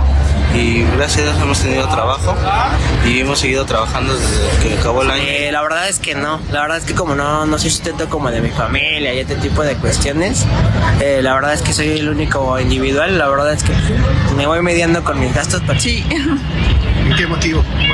Eh, um, bueno, pues es todos los gastos, ¿no? Que hay el fin de año y todo eso. Entonces, pues sí, es un poquito, pero igual sale adelante. Pero la verdad es que con los precios de la actualidad, al menos de la canasta básica, sí está súper cañona la situación. Bueno, pues no, ya les decía, no es novedad que cada inicio de año la población se enfrente a esta famosa cuesta de enero. Y es que es un fenómeno que se vive independientemente de la situación económica que atraviese el país. En este caso y en este año, además de la inflación, se acumulan gastos pasados como deudas, regalos navideños o incluso hasta el buen fin que se llevó a cabo en noviembre y que rompió récord en cuanto a derrama económica. Pero pues hay que tener mucho cuidado. Especialistas incluso recomiendan que la cuesta de enero puede cubrirse en solo un mes siempre y cuando no se adquiera una deuda tras pedir un crédito. Los analistas aconsejan hacer un presupuesto que contemple el pago de servicios fijos como el teléfono, la luz o el agua, además de cubrir la colegiatura correspondiente en caso de tener niños en las escuelas, el pago del refrendo o tenencia de los automóviles, al igual que otros gastos cotidianos. No se diga esos gastitos hormigas, ¿no? De el celular, la televisión con canales extras. Si uno hace cuentas, se da se da pues eh, la realidad de lo que gasta uno mes con mes. Y mire, estos incrementos no solo se dan en los productos de la canasta y de los servicios básicos, sino también en galletas, por ejemplo, las cuales aumentaron entre uno y dos pesos para este año.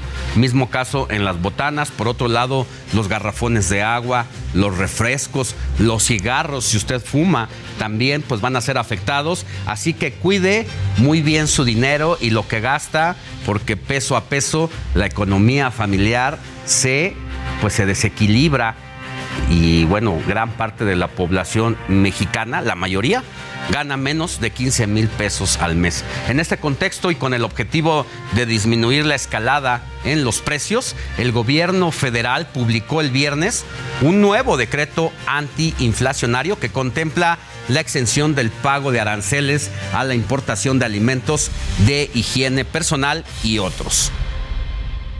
Y para hablar sobre cómo tener unas finanzas sanas en esta cuesta de enero. Saludo con mucho gusto al doctor en economía Pedro Tello, a quien le mando un fuerte abrazo y mis mejores deseos, querido Pedro. Muy buenos días, ¿cómo está? Alejandro, muy buenos días. Gracias por esta oportunidad para conversar sobre un tema que define el presente de las familias y de las finanzas personales y también para aprovechar y desear una un espléndido 2023 para quienes nos escuchan en este momento. Oiga, y precisamente para tener este espléndido 2023, pues hay que empezar con el pie derecho, porque venimos gastaditos de este cierre de año. Eh, las fiestas como que llaman a uno cuando uno no quiere gastar, siempre hay, hay gastitos en medio de la algarabía, de que uno está de vacaciones. Así que cómo cuidar y fortalecer nuestras finanzas, Pedro, a inicios de año. Fíjate que es importante lo que señalas, venimos gastados en efecto, y yo diría por dos razones fundamentalmente. Primero, porque como recordarán, en noviembre pasado tuvo lugar el famoso Buen Fin, donde muchos de quienes nos escuchan seguramente aprovecharon las ofertas a crédito para adquirir bienes y servicios que de otra forma difícilmente podrían comprar. Y si a esto agregas el famoso maratón Guadalupe Reyes que acaba de concluir, pues evidentemente entre posadas, Navidad, regalos, eh, comidas de fin de año, etcétera, y el arranque de este 2023, más los famosos Reyes Magos, pues buena parte de los hogares y de las personas tienen las finanzas comprometidas. Así que, ¿qué tenemos que hacer en este momento para poder enfrentar Pedro, perdón que lo interrumpa, pero muchos, a pesar de tener las finanzas comprometidas, extendemos ese Guadalupe Reyes hasta Guadalupe Candelaria o un poquito más. Sí, en efecto, suele, ocurrir. El 2 de febrero está marcado como la, la extensión del maratón Guadalupe Reyes, el anexo, dicen algunos. Pero bueno, lo cierto es que estamos empezando este 2023 en medio de una escalada de precios que incluye por igual a servicios que ofrece el gobierno federal y los gobiernos estatales que a productos y servicios del sector privado. Y así hace Alejandro hace unos minutos una lista bastante completa de los productos que se han incrementado en precios. Yo agregaría tres que son fundamentales en este momento. Uno, todas las tarifas públicas, impuestos y servicios gubernamentales también se han incrementado. Usted sabe que hay que pagar la tenencia por el uso del vehículo en aquellos estados donde todavía existe la misma. Usted sabe que hay que pagar el predial cada año.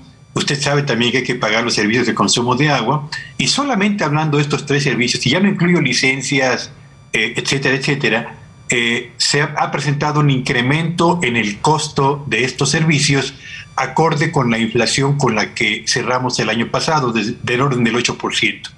Y si agregamos el incremento que tuvo a lo largo del 2022 del orden del 14% en promedio los precios de alimentos en general, pues evidentemente que estamos hablando de que esta cuesta de enero le va a costar francamente un esfuerzo muy importante a las finanzas personales, pero particularmente a las economías familiares. Ya destacaba un punto muy importante que es el tema del buen fin. Hay estudios que nos señalan que gran parte de las compras o adquisiciones se hicieron mediante la tarjeta de crédito.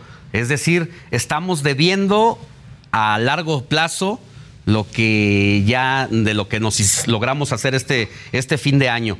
¿Cómo va a estar el tema de los intereses? Perdón, Pedro, porque es importante nada más. El tema de los intereses en este momento complicado de economía internacional, si me llego a trazar en ellos. Es, es una observación muy importante. Eh, para empezar, habría que señalar que el buen fin en el 2022 se quedó lejos de la meta en ventas que originalmente se habían trazado autoridades y representantes de la actividad comercial. Sin embargo, al margen de no haber alcanzado la meta, lo cierto es que la mayor parte de las ventas, particularmente de productos como electrónicos, se realizó al amparo del mecanismo de meses sin intereses, utilizando la tarjeta de crédito o las tarjetas de las tiendas departamentales. Hasta este momento, en la economía mexicana se han registrado 13 13 aumentos en la tasa de interés y faltan por lo menos dos más, uno en febrero y seguramente el último en el mes de marzo. De modo pues que si usted tomó el compromiso de comprar o de pagar a meses sin intereses algún producto en noviembre pasado, yo le recomendaría que sea muy cuidadoso en el pago de las fechas límite que tiene usted, porque recuerde que si se pasa un solo día en dicho pago, se le aplican los intereses vigentes se cancela el mecanismo de meses sin intereses y evidentemente que su condición económica se complicará porque el precio del artículo que usted originalmente había eh, tasado a pagar a seis meses o a doce meses o a un año y medio sin intereses, a partir del mes en el que usted eh, pierda el, el pago en la fecha límite, se le van a incluir esos intereses. De modo pues que hay que ser muy cuidadosos para quienes optaron por el mecanismo de meses sin intereses con el pago a tiempo. Y quienes decidan utilizar la tarjeta de crédito, bueno, pues yo les diría, háganlo con medida y teniendo en cuenta siempre lo siguiente, si la deuda que usted ha contraído previamente o la que está por contratar excede el pago de la misma el 20 o el 23% del ingreso que usted tiene mensualmente, ya entonces posponga esa deuda porque más allá de ese porcentaje, sus finanzas o las finanzas de la familia se verían comprometidas para poder pagar el resto de los eh, rubros y servicios que van desde renta, luz, electricidad, colegiaturas, transporte, gasolina, alimentos, etcétera.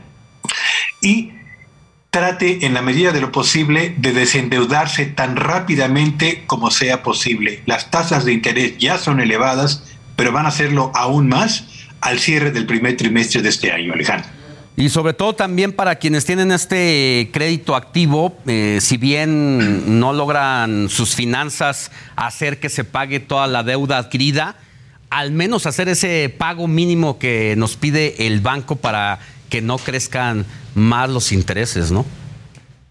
Sí, por supuesto. A ver, yo diría, si a usted le sobró algo del aguinaldo, que no creo, pero imaginemos que así ocurre, o si la caja de ahorros que usted, en la que usted participó, o la famosa tanda, que es todavía tan popular en buena parte de los barrios mexicanos, si todavía tiene recursos de este tipo, yo le recomiendo que reduzca la deuda que es la más cara en este momento. ¿Cuál?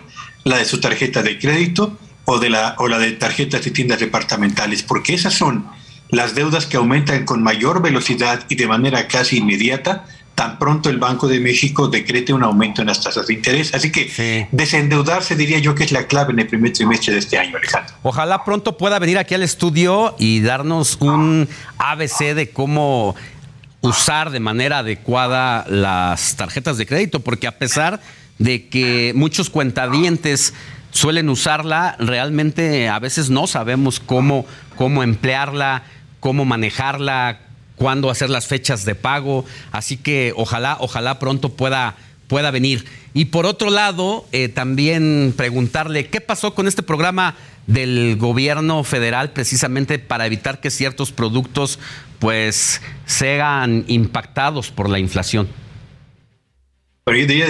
desde que se anunció el famoso programa contra la, inflación, contra la carestía y la inflación.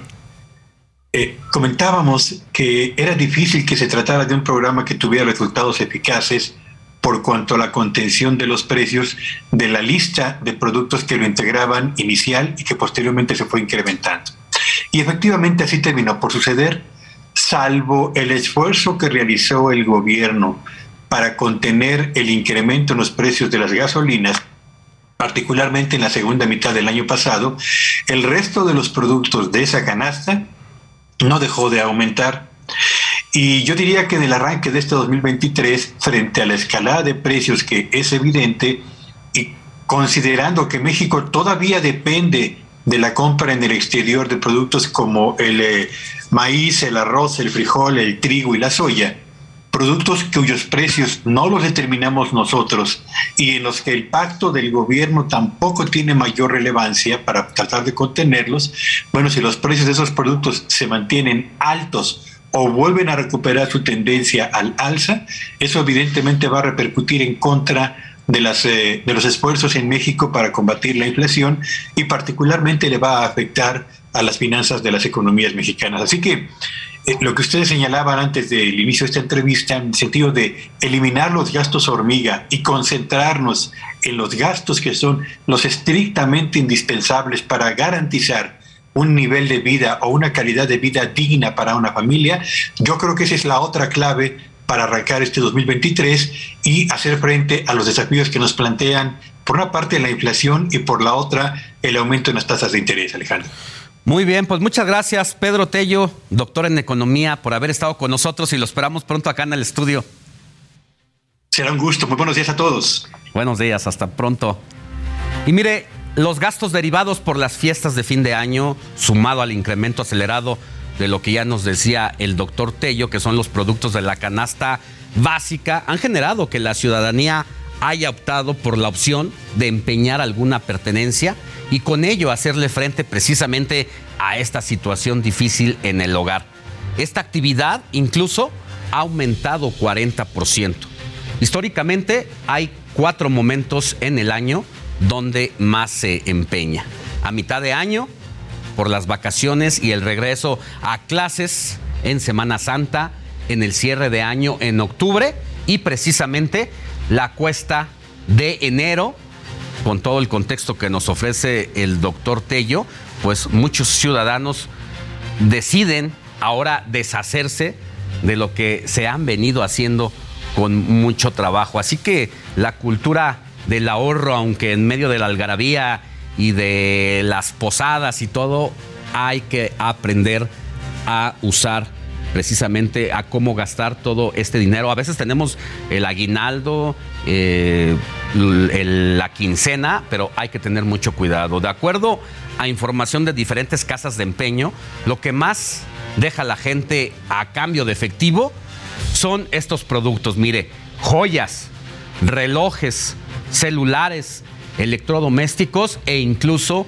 vehículos. Por esta cuestión, ya la Procuraduría Federal del Consumidor pidió a la población informarse antes de empeñar un objeto, porque además de dejar nuestros productos o nuestros automóviles, es decir, deshacernos de, nuestro de nuestros bienes, si no va uno a informado y a una casa de empeño bastante bien registrada, todavía uno puede verse estafado en estos préstamos o empeños de, esta, de estas casas en esta temporada. Y el gobierno de la Ciudad de México informó que va a otorgar descuentos en los pagos de agua, tenencia y predial durante los primeros tres meses del año. Esto precisamente en apoyo a la economía familiar. familiar. Mire, este mes se va a otorgar un descuento de 8% en el pago anual del impuesto predial. Ahí está una opción que ofrece el gobierno de la ciudad para apoyar a la economía, mientras que el pago, si usted lo realiza en febrero, el descuento será del 5% y para grupos vulnerables habrá una cuota fija de 58 pesos bimestral a quien tenga inmuebles que no rebasen los 2 millones 432 mil pesos. Y en el caso de la tenencia, pues la tenencia vehicular del 1 de enero hasta el 31 de marzo se va a mantener el subsidio de 100%, por lo que los automovilistas pagarán únicamente lo correspondiente al refrendo, que es de 658 pesos. Y también respecto a el agua, se va a aplicar una reducción del 50% de la cuota bimestral por concepto de derechos por el suministro a propietarios de inmuebles que pertenecen a los grupos vulnerables.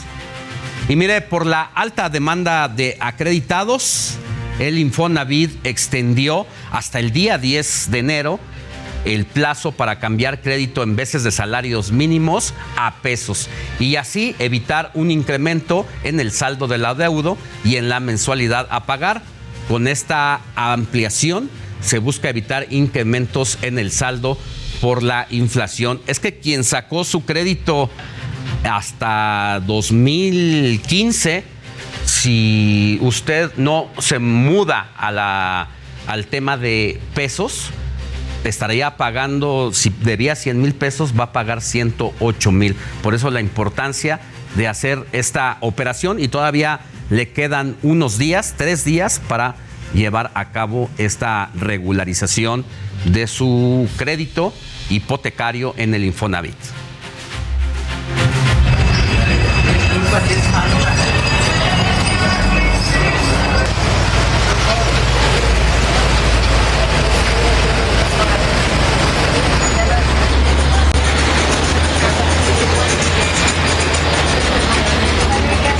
Y mire, decenas de restaurantes y negocios de la Roma y la Condesa aquí en la Ciudad de México, pero también en el resto del país, pues ahora lucen vacíos con muy pocos comensales. Esta es la evidencia de la situación que viven, que viven en pleno arranque de año. Se buscó a la Cámara Nacional de la Industria Restaurantera para saber si se trata de un problema aislado o es un reflejo de lo que atraviesa el sector. Sin embargo, no tuvimos respuesta pero las imágenes demuestran un serio problema. Así la, situación. De hecho, platicábamos con algunos eh, propietarios de restaurantes aquí en la capital y la mayoría nos comentaba que también no es una situación solamente del mes de enero por la, la cuesta, sino que desde diciembre, curiosamente, los comensales no acudieron a los restaurantes, como que tuvieron otras preferencias eh, de gastar, eso sí, más en bares e incluso en espectáculos o algunos entretenimientos, pero será importante conocer la posición de la industria restaurantera para saber en cuanto a cuánto representa el problema de los restauranteros aquí en la capital del país y el resto de la República Mexicana. Mire, el tercer lunes del primer mes del año es conocido como Blue Monday o lunes triste, una fecha considerada desde hace más de una década como el día más triste del año. Pero ¿cuál es el motivo? La siguiente semana le daremos toda la información. No olvide que se puede poner en contacto con nosotros a través de nuestro WhatsApp, que es el 5591 63 51 19, para enviarnos sus preguntas, saludos, felicitaciones y denuncias ciudadanas. Aquí ya tenemos algunos mensajitos. Buenos días, Alex. Te felicito por tu programa y a todo el equipo. Soy Antonio Pérez. Buen día, Alejandro, y todo tu equipo que integra su gustado programa que nos acompaña todos los fines de semana. Que sigan los éxitos. Soy la señora Felipa Mesa. Hasta aquí los mensajes. Estaremos recibiendo y leyendo más adelante los siguientes. Mientras tanto, es momento de ir a una pausa y regresamos con mucha más información.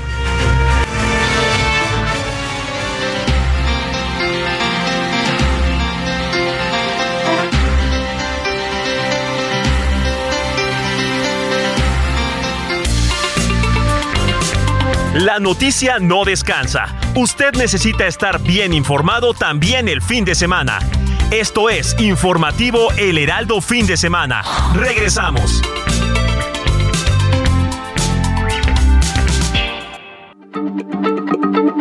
Heraldo Radio, la H se lee, se comparte, se ve y ahora también se escucha. Alejandro Sánchez y el informativo Heraldo fin de semana.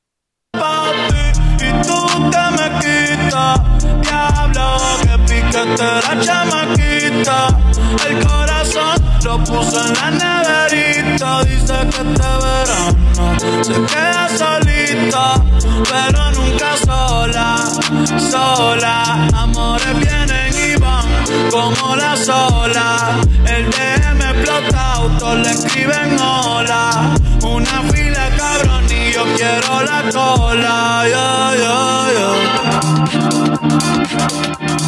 Bueno, pues estamos escuchando Neverita de Bad Bunny, porque mire, que siempre no, que se iba a dar un año sabático y se iba a retirar este, estos 12 meses porque se iba a ir a la playa y se iba a gastar toda la lana que ha ganado. Pero ahora suena para encabezar el Festival de Música Coachella que realiza, eh, se realiza en California a mediados de abril.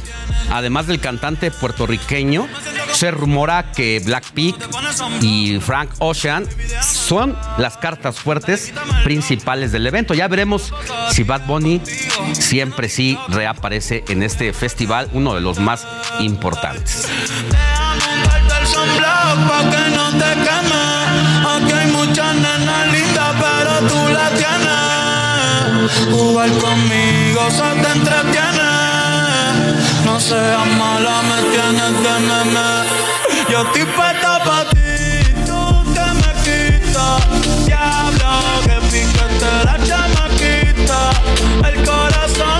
Vámonos a más información porque hay noticias muy destacadas que este viernes el gobierno federal llegó a un acuerdo con los trabajadores de Mexicana de Aviación para adquirir los activos de la extinta aerolínea por 816 millones de pesos. Con esto pretenden crear una empresa aérea dirigida por elementos en retiro de la Sedena. Una función más a la Secretaría de la Defensa Nacional que le ha ido de maravilla en lo que va de esta administración del presidente López Obrador.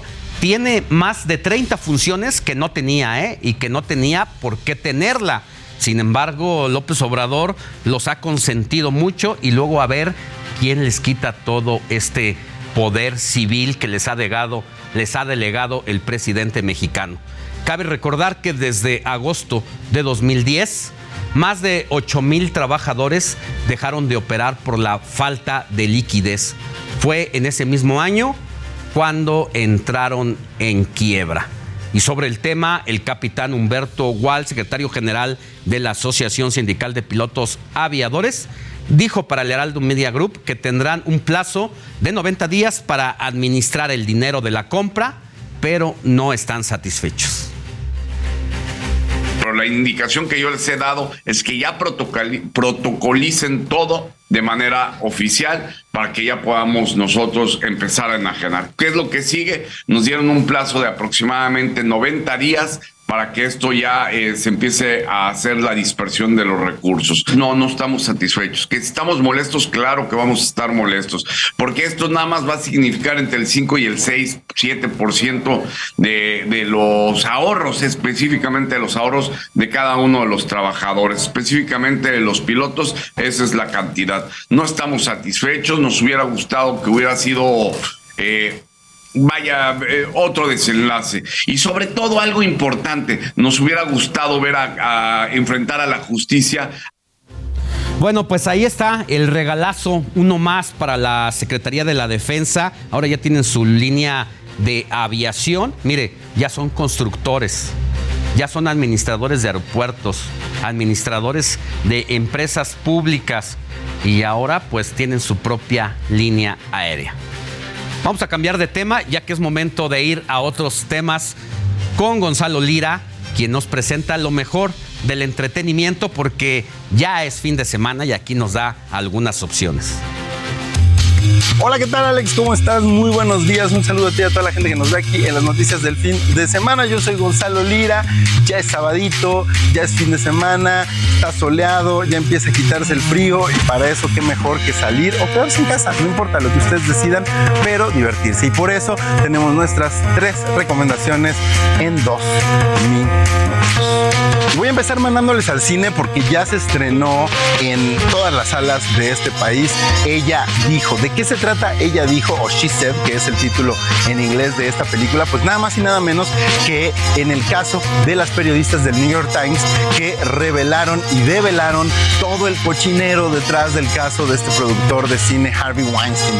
Muchas mujeres salieron a dar la voz y a denunciar a este hombre que hoy en día está en prisión. Lo interesante de la película es que no se centra en los detalles morbosos del caso y de las denuncias, sino en el trabajo periodístico y de investigación de mujeres. No solo como su, su condición de mujeres en el espacio laboral les dificultó las circunstancias, sino también como el poder de este hombre y de muchos otros que se desempeñaban en ese entonces en Hollywood, pues trataron de poner trabas, trataron de ponerles el pie, sin embargo, el grito de ellas y de las mujeres denunciantes pudo más. Una historia muy inspiradora y muy, muy ad hoc con nuestros tiempos.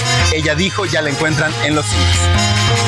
Otra película muy interesante que también encuentran en algunas salas de cine, aunque esté en un estreno más reducido, quizá la encuentran en la Cineteca, en el Cine Tonalá, en la Casa del Cine y estos cines eh, pues un poco menos comerciales, es El secreto del Dr. Greenberg, un documental mexicano inspirado en la historia de un científico que se dedicó durante los años 70, 80 a explorar las capacidades de la mente, a cuestionar eh, los constructos sociales que nos hacen creer que todo lo que vemos es como se nos ha dicho y cómo eventualmente este involucrarse en estudios que tienen que ver con la psicodelia, con la psicología, con el esoterismo y muchas otras cosas, pues hizo del Dr. Greenberg un personaje no solo controversial, sino que eventualmente desapareció sin dejar rastro. Las entrevistas que se hacen sobre este hombre al mismo tiempo que nos van contando la historia de su investigación y de sus creencias son muy interesantes, pero además la forma en la que está contada la película es intrigante, es divertida, es apasionante. El secreto del Dr. Ringberg ya la encuentran también en algunas salas de cine de nuestro país. Y ya para terminar, nos vamos con este tema musical de Visa Rap dedicado a la selección argentina y a sus tres estrellas del campeonato del mundo de fútbol. Yo me despido, nos escuchamos y nos vemos la próxima semana. Que tengan excelente fin. Bye.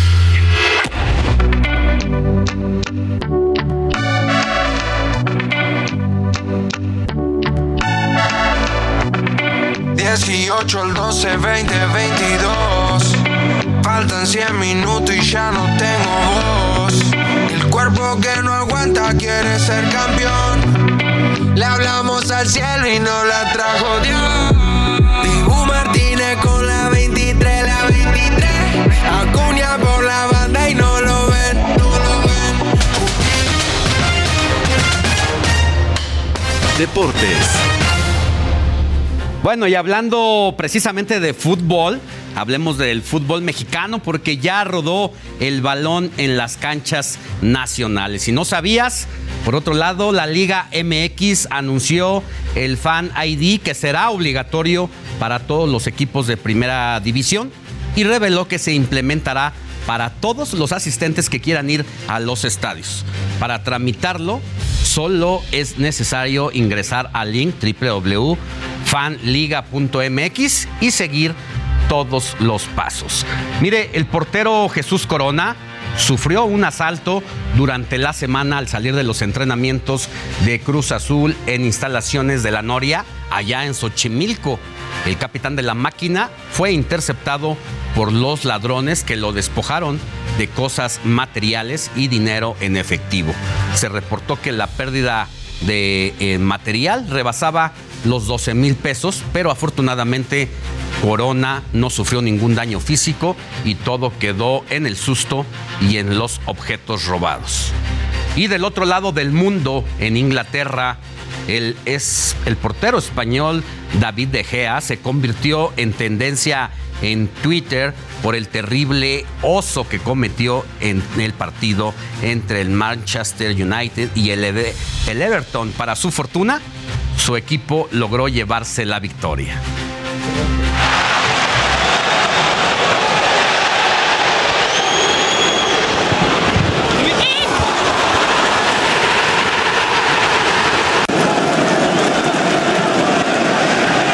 Para quienes nos siguen por radio, es la llegada del equipo rival. Se pega por el lado izquierdo del portero y al acercarse al área chica, el delantero mete un cruzado que va hacia el poste donde está pegado el portero, pero la bola se le va entre las piernas y eso es lo que acaba haciendo el oso. Y para hablar sobre la Liga MX y otros temas, saludo con mucho gusto a Luis Enrique, periodista deportivo. Mi querido Luis, muy buenos días, feliz año, antes que nada, todavía se vale.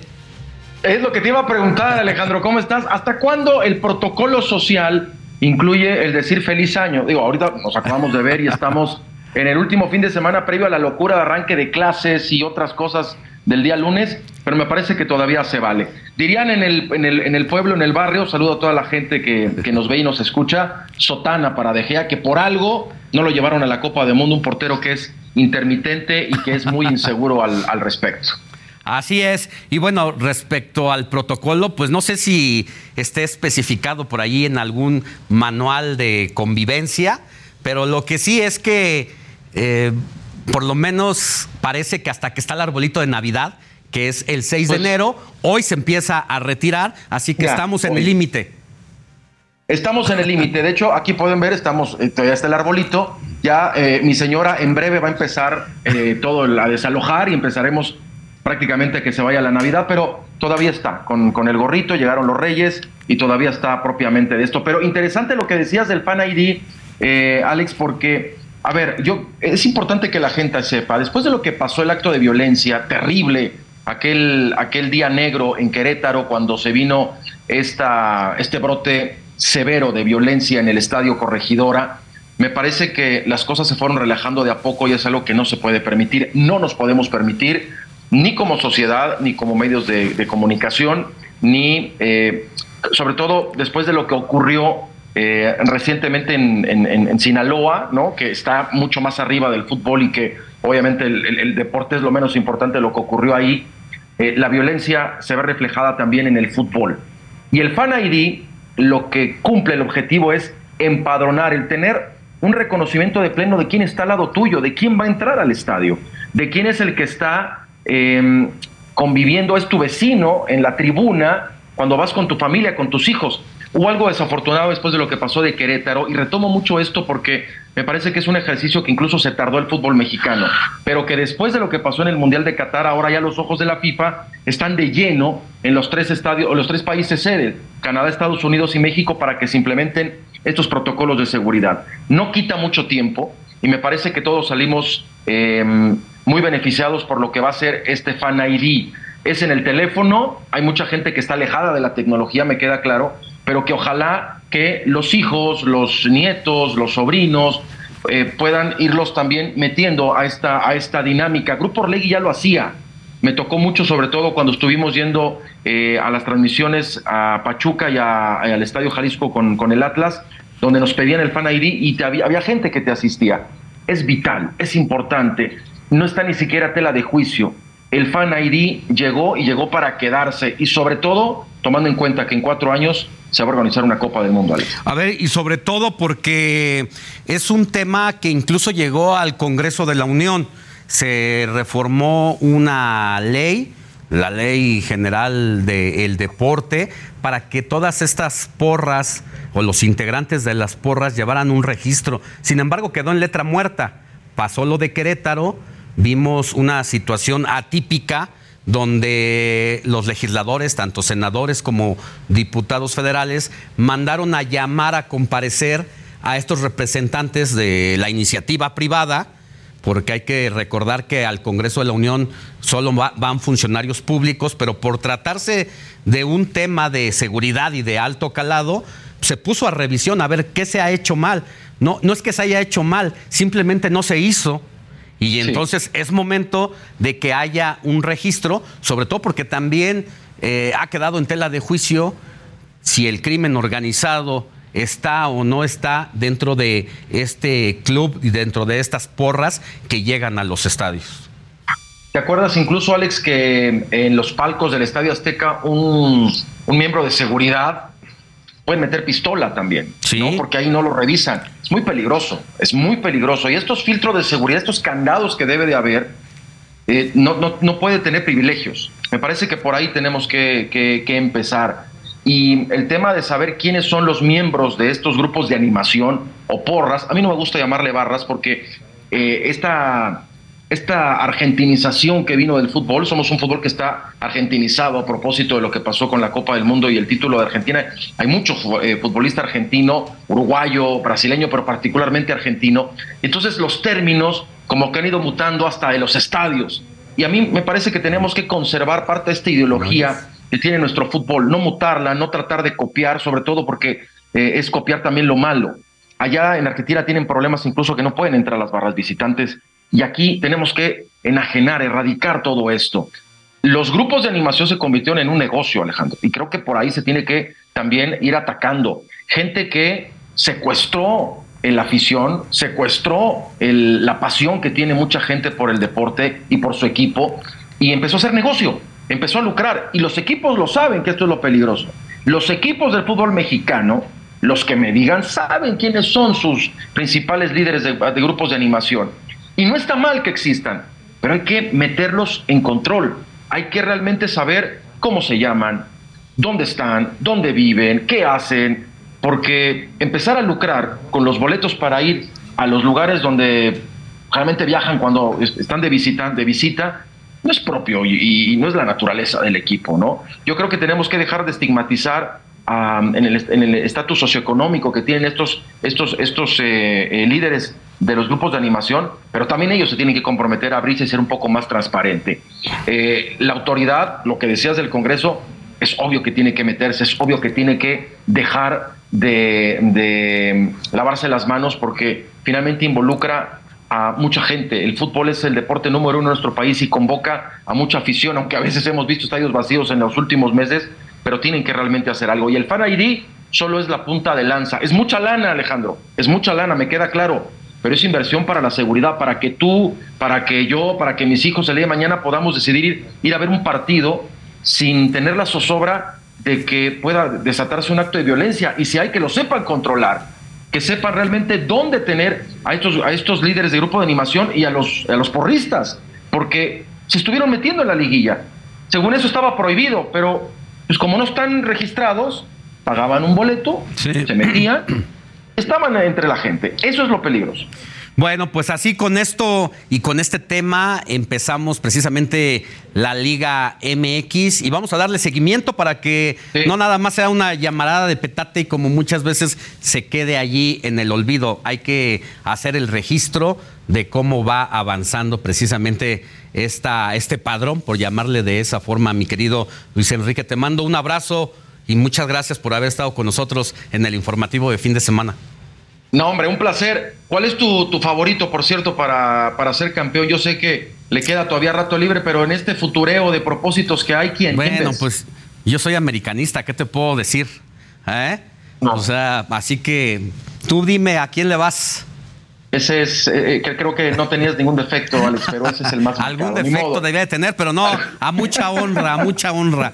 Soy de la generación de Batata Brailovsky, así que. Ah, bueno. Así que. Pero bueno, los, las, las pasiones no se pueden cambiar de la noche a la mañana y quien las cambia hay que dudar de ellos. Sí, eh, aunque existen grupos o retiros espirituales al cual te voy a recomendar alguno. Yo creo que Rayados, yo creo que Rayados, no lo voy a Rayados, pero creo que Rayados tiene un gran equipo. Ya después nos clavaremos en, otra charla sobre qué viene, qué no, decepciones y demás. Por lo pronto, feliz año a todos, Alex, y como siempre, gracias por, por tomarlo en cuenta para poder platicar. Abrazo y feliz año. Vámonos a otros asuntos porque es momento del desresumen informativo con Abraham Arreola. La semana siempre tiene información importante, pero en estos minutos te voy a platicar de todo lo contrario. Yo soy Abraham Arriola y ya comienza el desresumen informativo. Un hombre japonés decidió dejar atrás la vida normal para convertirse en un perro. Sí, en un perro. Para hacerlo, desembolsó más de 15 mil dólares en su traje hiperrealista, es decir, unos 320 mil pesos en una botarga de perro, pero eso sí, muy realista. En su canal de YouTube, porque obviamente tiene, el hombre perro comparte sus rutinas de paseo, sus entrenamientos y hasta sus juegos. Si bien está completamente feliz con esta nueva faceta de su vida, admitió que a veces le produce inseguridad saber qué pensará la gente de él, especialmente sus amigos. En Ecuador, un hombre se cambió legalmente de género para tener más oportunidades de quedarse con la custodia de sus hijas. René Salinas aclaró que se identifica como un hombre heterosexual, pero al no poder ver a sus hijas, decidió hacer este cambio para sentar un precedente en un sistema que, según él, según él, les da la ventaja a las mamás en temas como este. Repito por tercera vez, según él. Un gimnasio en Nueva York prohibió los nuevos miembros por la fiebre de Año Nuevo. Equinox decidió ponerle un límite a las personas inconstantes que se proponen hacer ejercicio durante los primeros días del año y luego desaparecen. Por ello, publicaron un comunicado donde decían que no aceptarán miembros nuevos, pues enero solo es una fantasía y su gimnasio va más allá de los propósitos de 2023. Esto vino acompañado de un video en donde celebraban que gracias a su política de cero inscripciones nuevas, el lugar está vacío. Un trailero captó un gigante, sí, un gigante, sí, un ser gigante sobre un cerro en Aguascalientes. El hombre pudo grabar desde su vehículo la silueta de una enorme persona mientras transitaba por la carretera rumbo a Lagos de Morelos. El autor del video fue identificado como Luis FR, quien señalaba en diferentes ocasiones cómo se movía ese supuesto gigante en lo alto del cerro. Pero este no es el primer avistamiento, pues una figura similar ya había sido grabada en Tlalnepantla y también en Estados Unidos. Ahora si ya estás bien informado, tienes todos los temas para que puedas ser el alma de la fiesta. Yo soy Abraham Arriola y esto fue el Desresumen Informativo. Y mire, tenemos información de última hora. Se reporta un incidente en la línea 3 del metro entre las estaciones de Potrero y La Raza. Incluso los usuarios de este medio se tuvieron que bajar y todavía no hay información oficial por parte de las autoridades del metro, pero vámonos hasta las calles de la capital con Gerardo Galicia, quien nos tiene los detalles. Buenos días, Gerardo.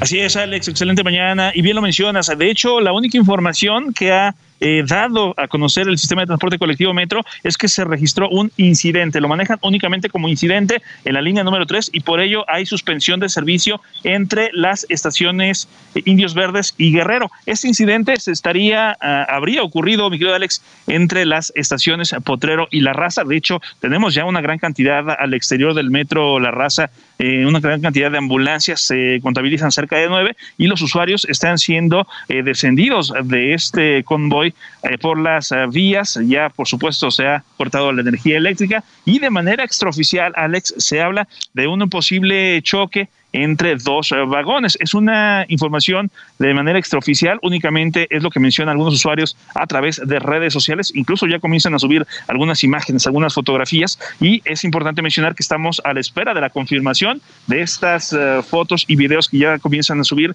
algunos usuarios del sistema de transporte colectivo Metro, así que habrá que tomarlo en cuenta. Por lo pronto tenemos suspensión de servicio entre la estación Indios Verdes y la estación Guerrero, línea número 3, habrá que tomar otro medio de transporte, el resto de la, línea sí está funcionando y en breve estaremos llegando hasta ese punto. Por lo pronto es el reporte y por supuesto vamos a seguir muy pendientes. Es importante lo que destacas, Gerardo, de que es información extraoficial, pero es que ya han pasado alrededor de 15 minutos desde que las personas comenzaron a descender, incluso usuarios que iban a bordo de este tren o esos trenes han hecho el reporte de que se trató de un, check, de un choque entre las dos partes y esta situación pues genera de, falta de información, eh, genera precisamente todas estas suspicacias. Y sí estamos viendo fotos que están subiendo algunos usuarios, no sabemos si realmente sean de este momento, pero se ve,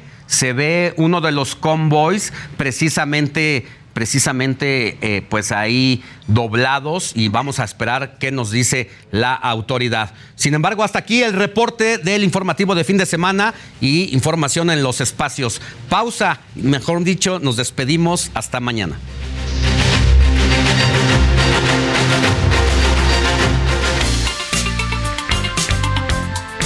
Heraldo Media Group presentó Alejandro Sánchez y el informativo Heraldo fin de semana la información y el entretenimiento que usted necesita para estar enterado también en su descanso. Por el Heraldo Radio, con la H que sí suena y ahora también se escucha.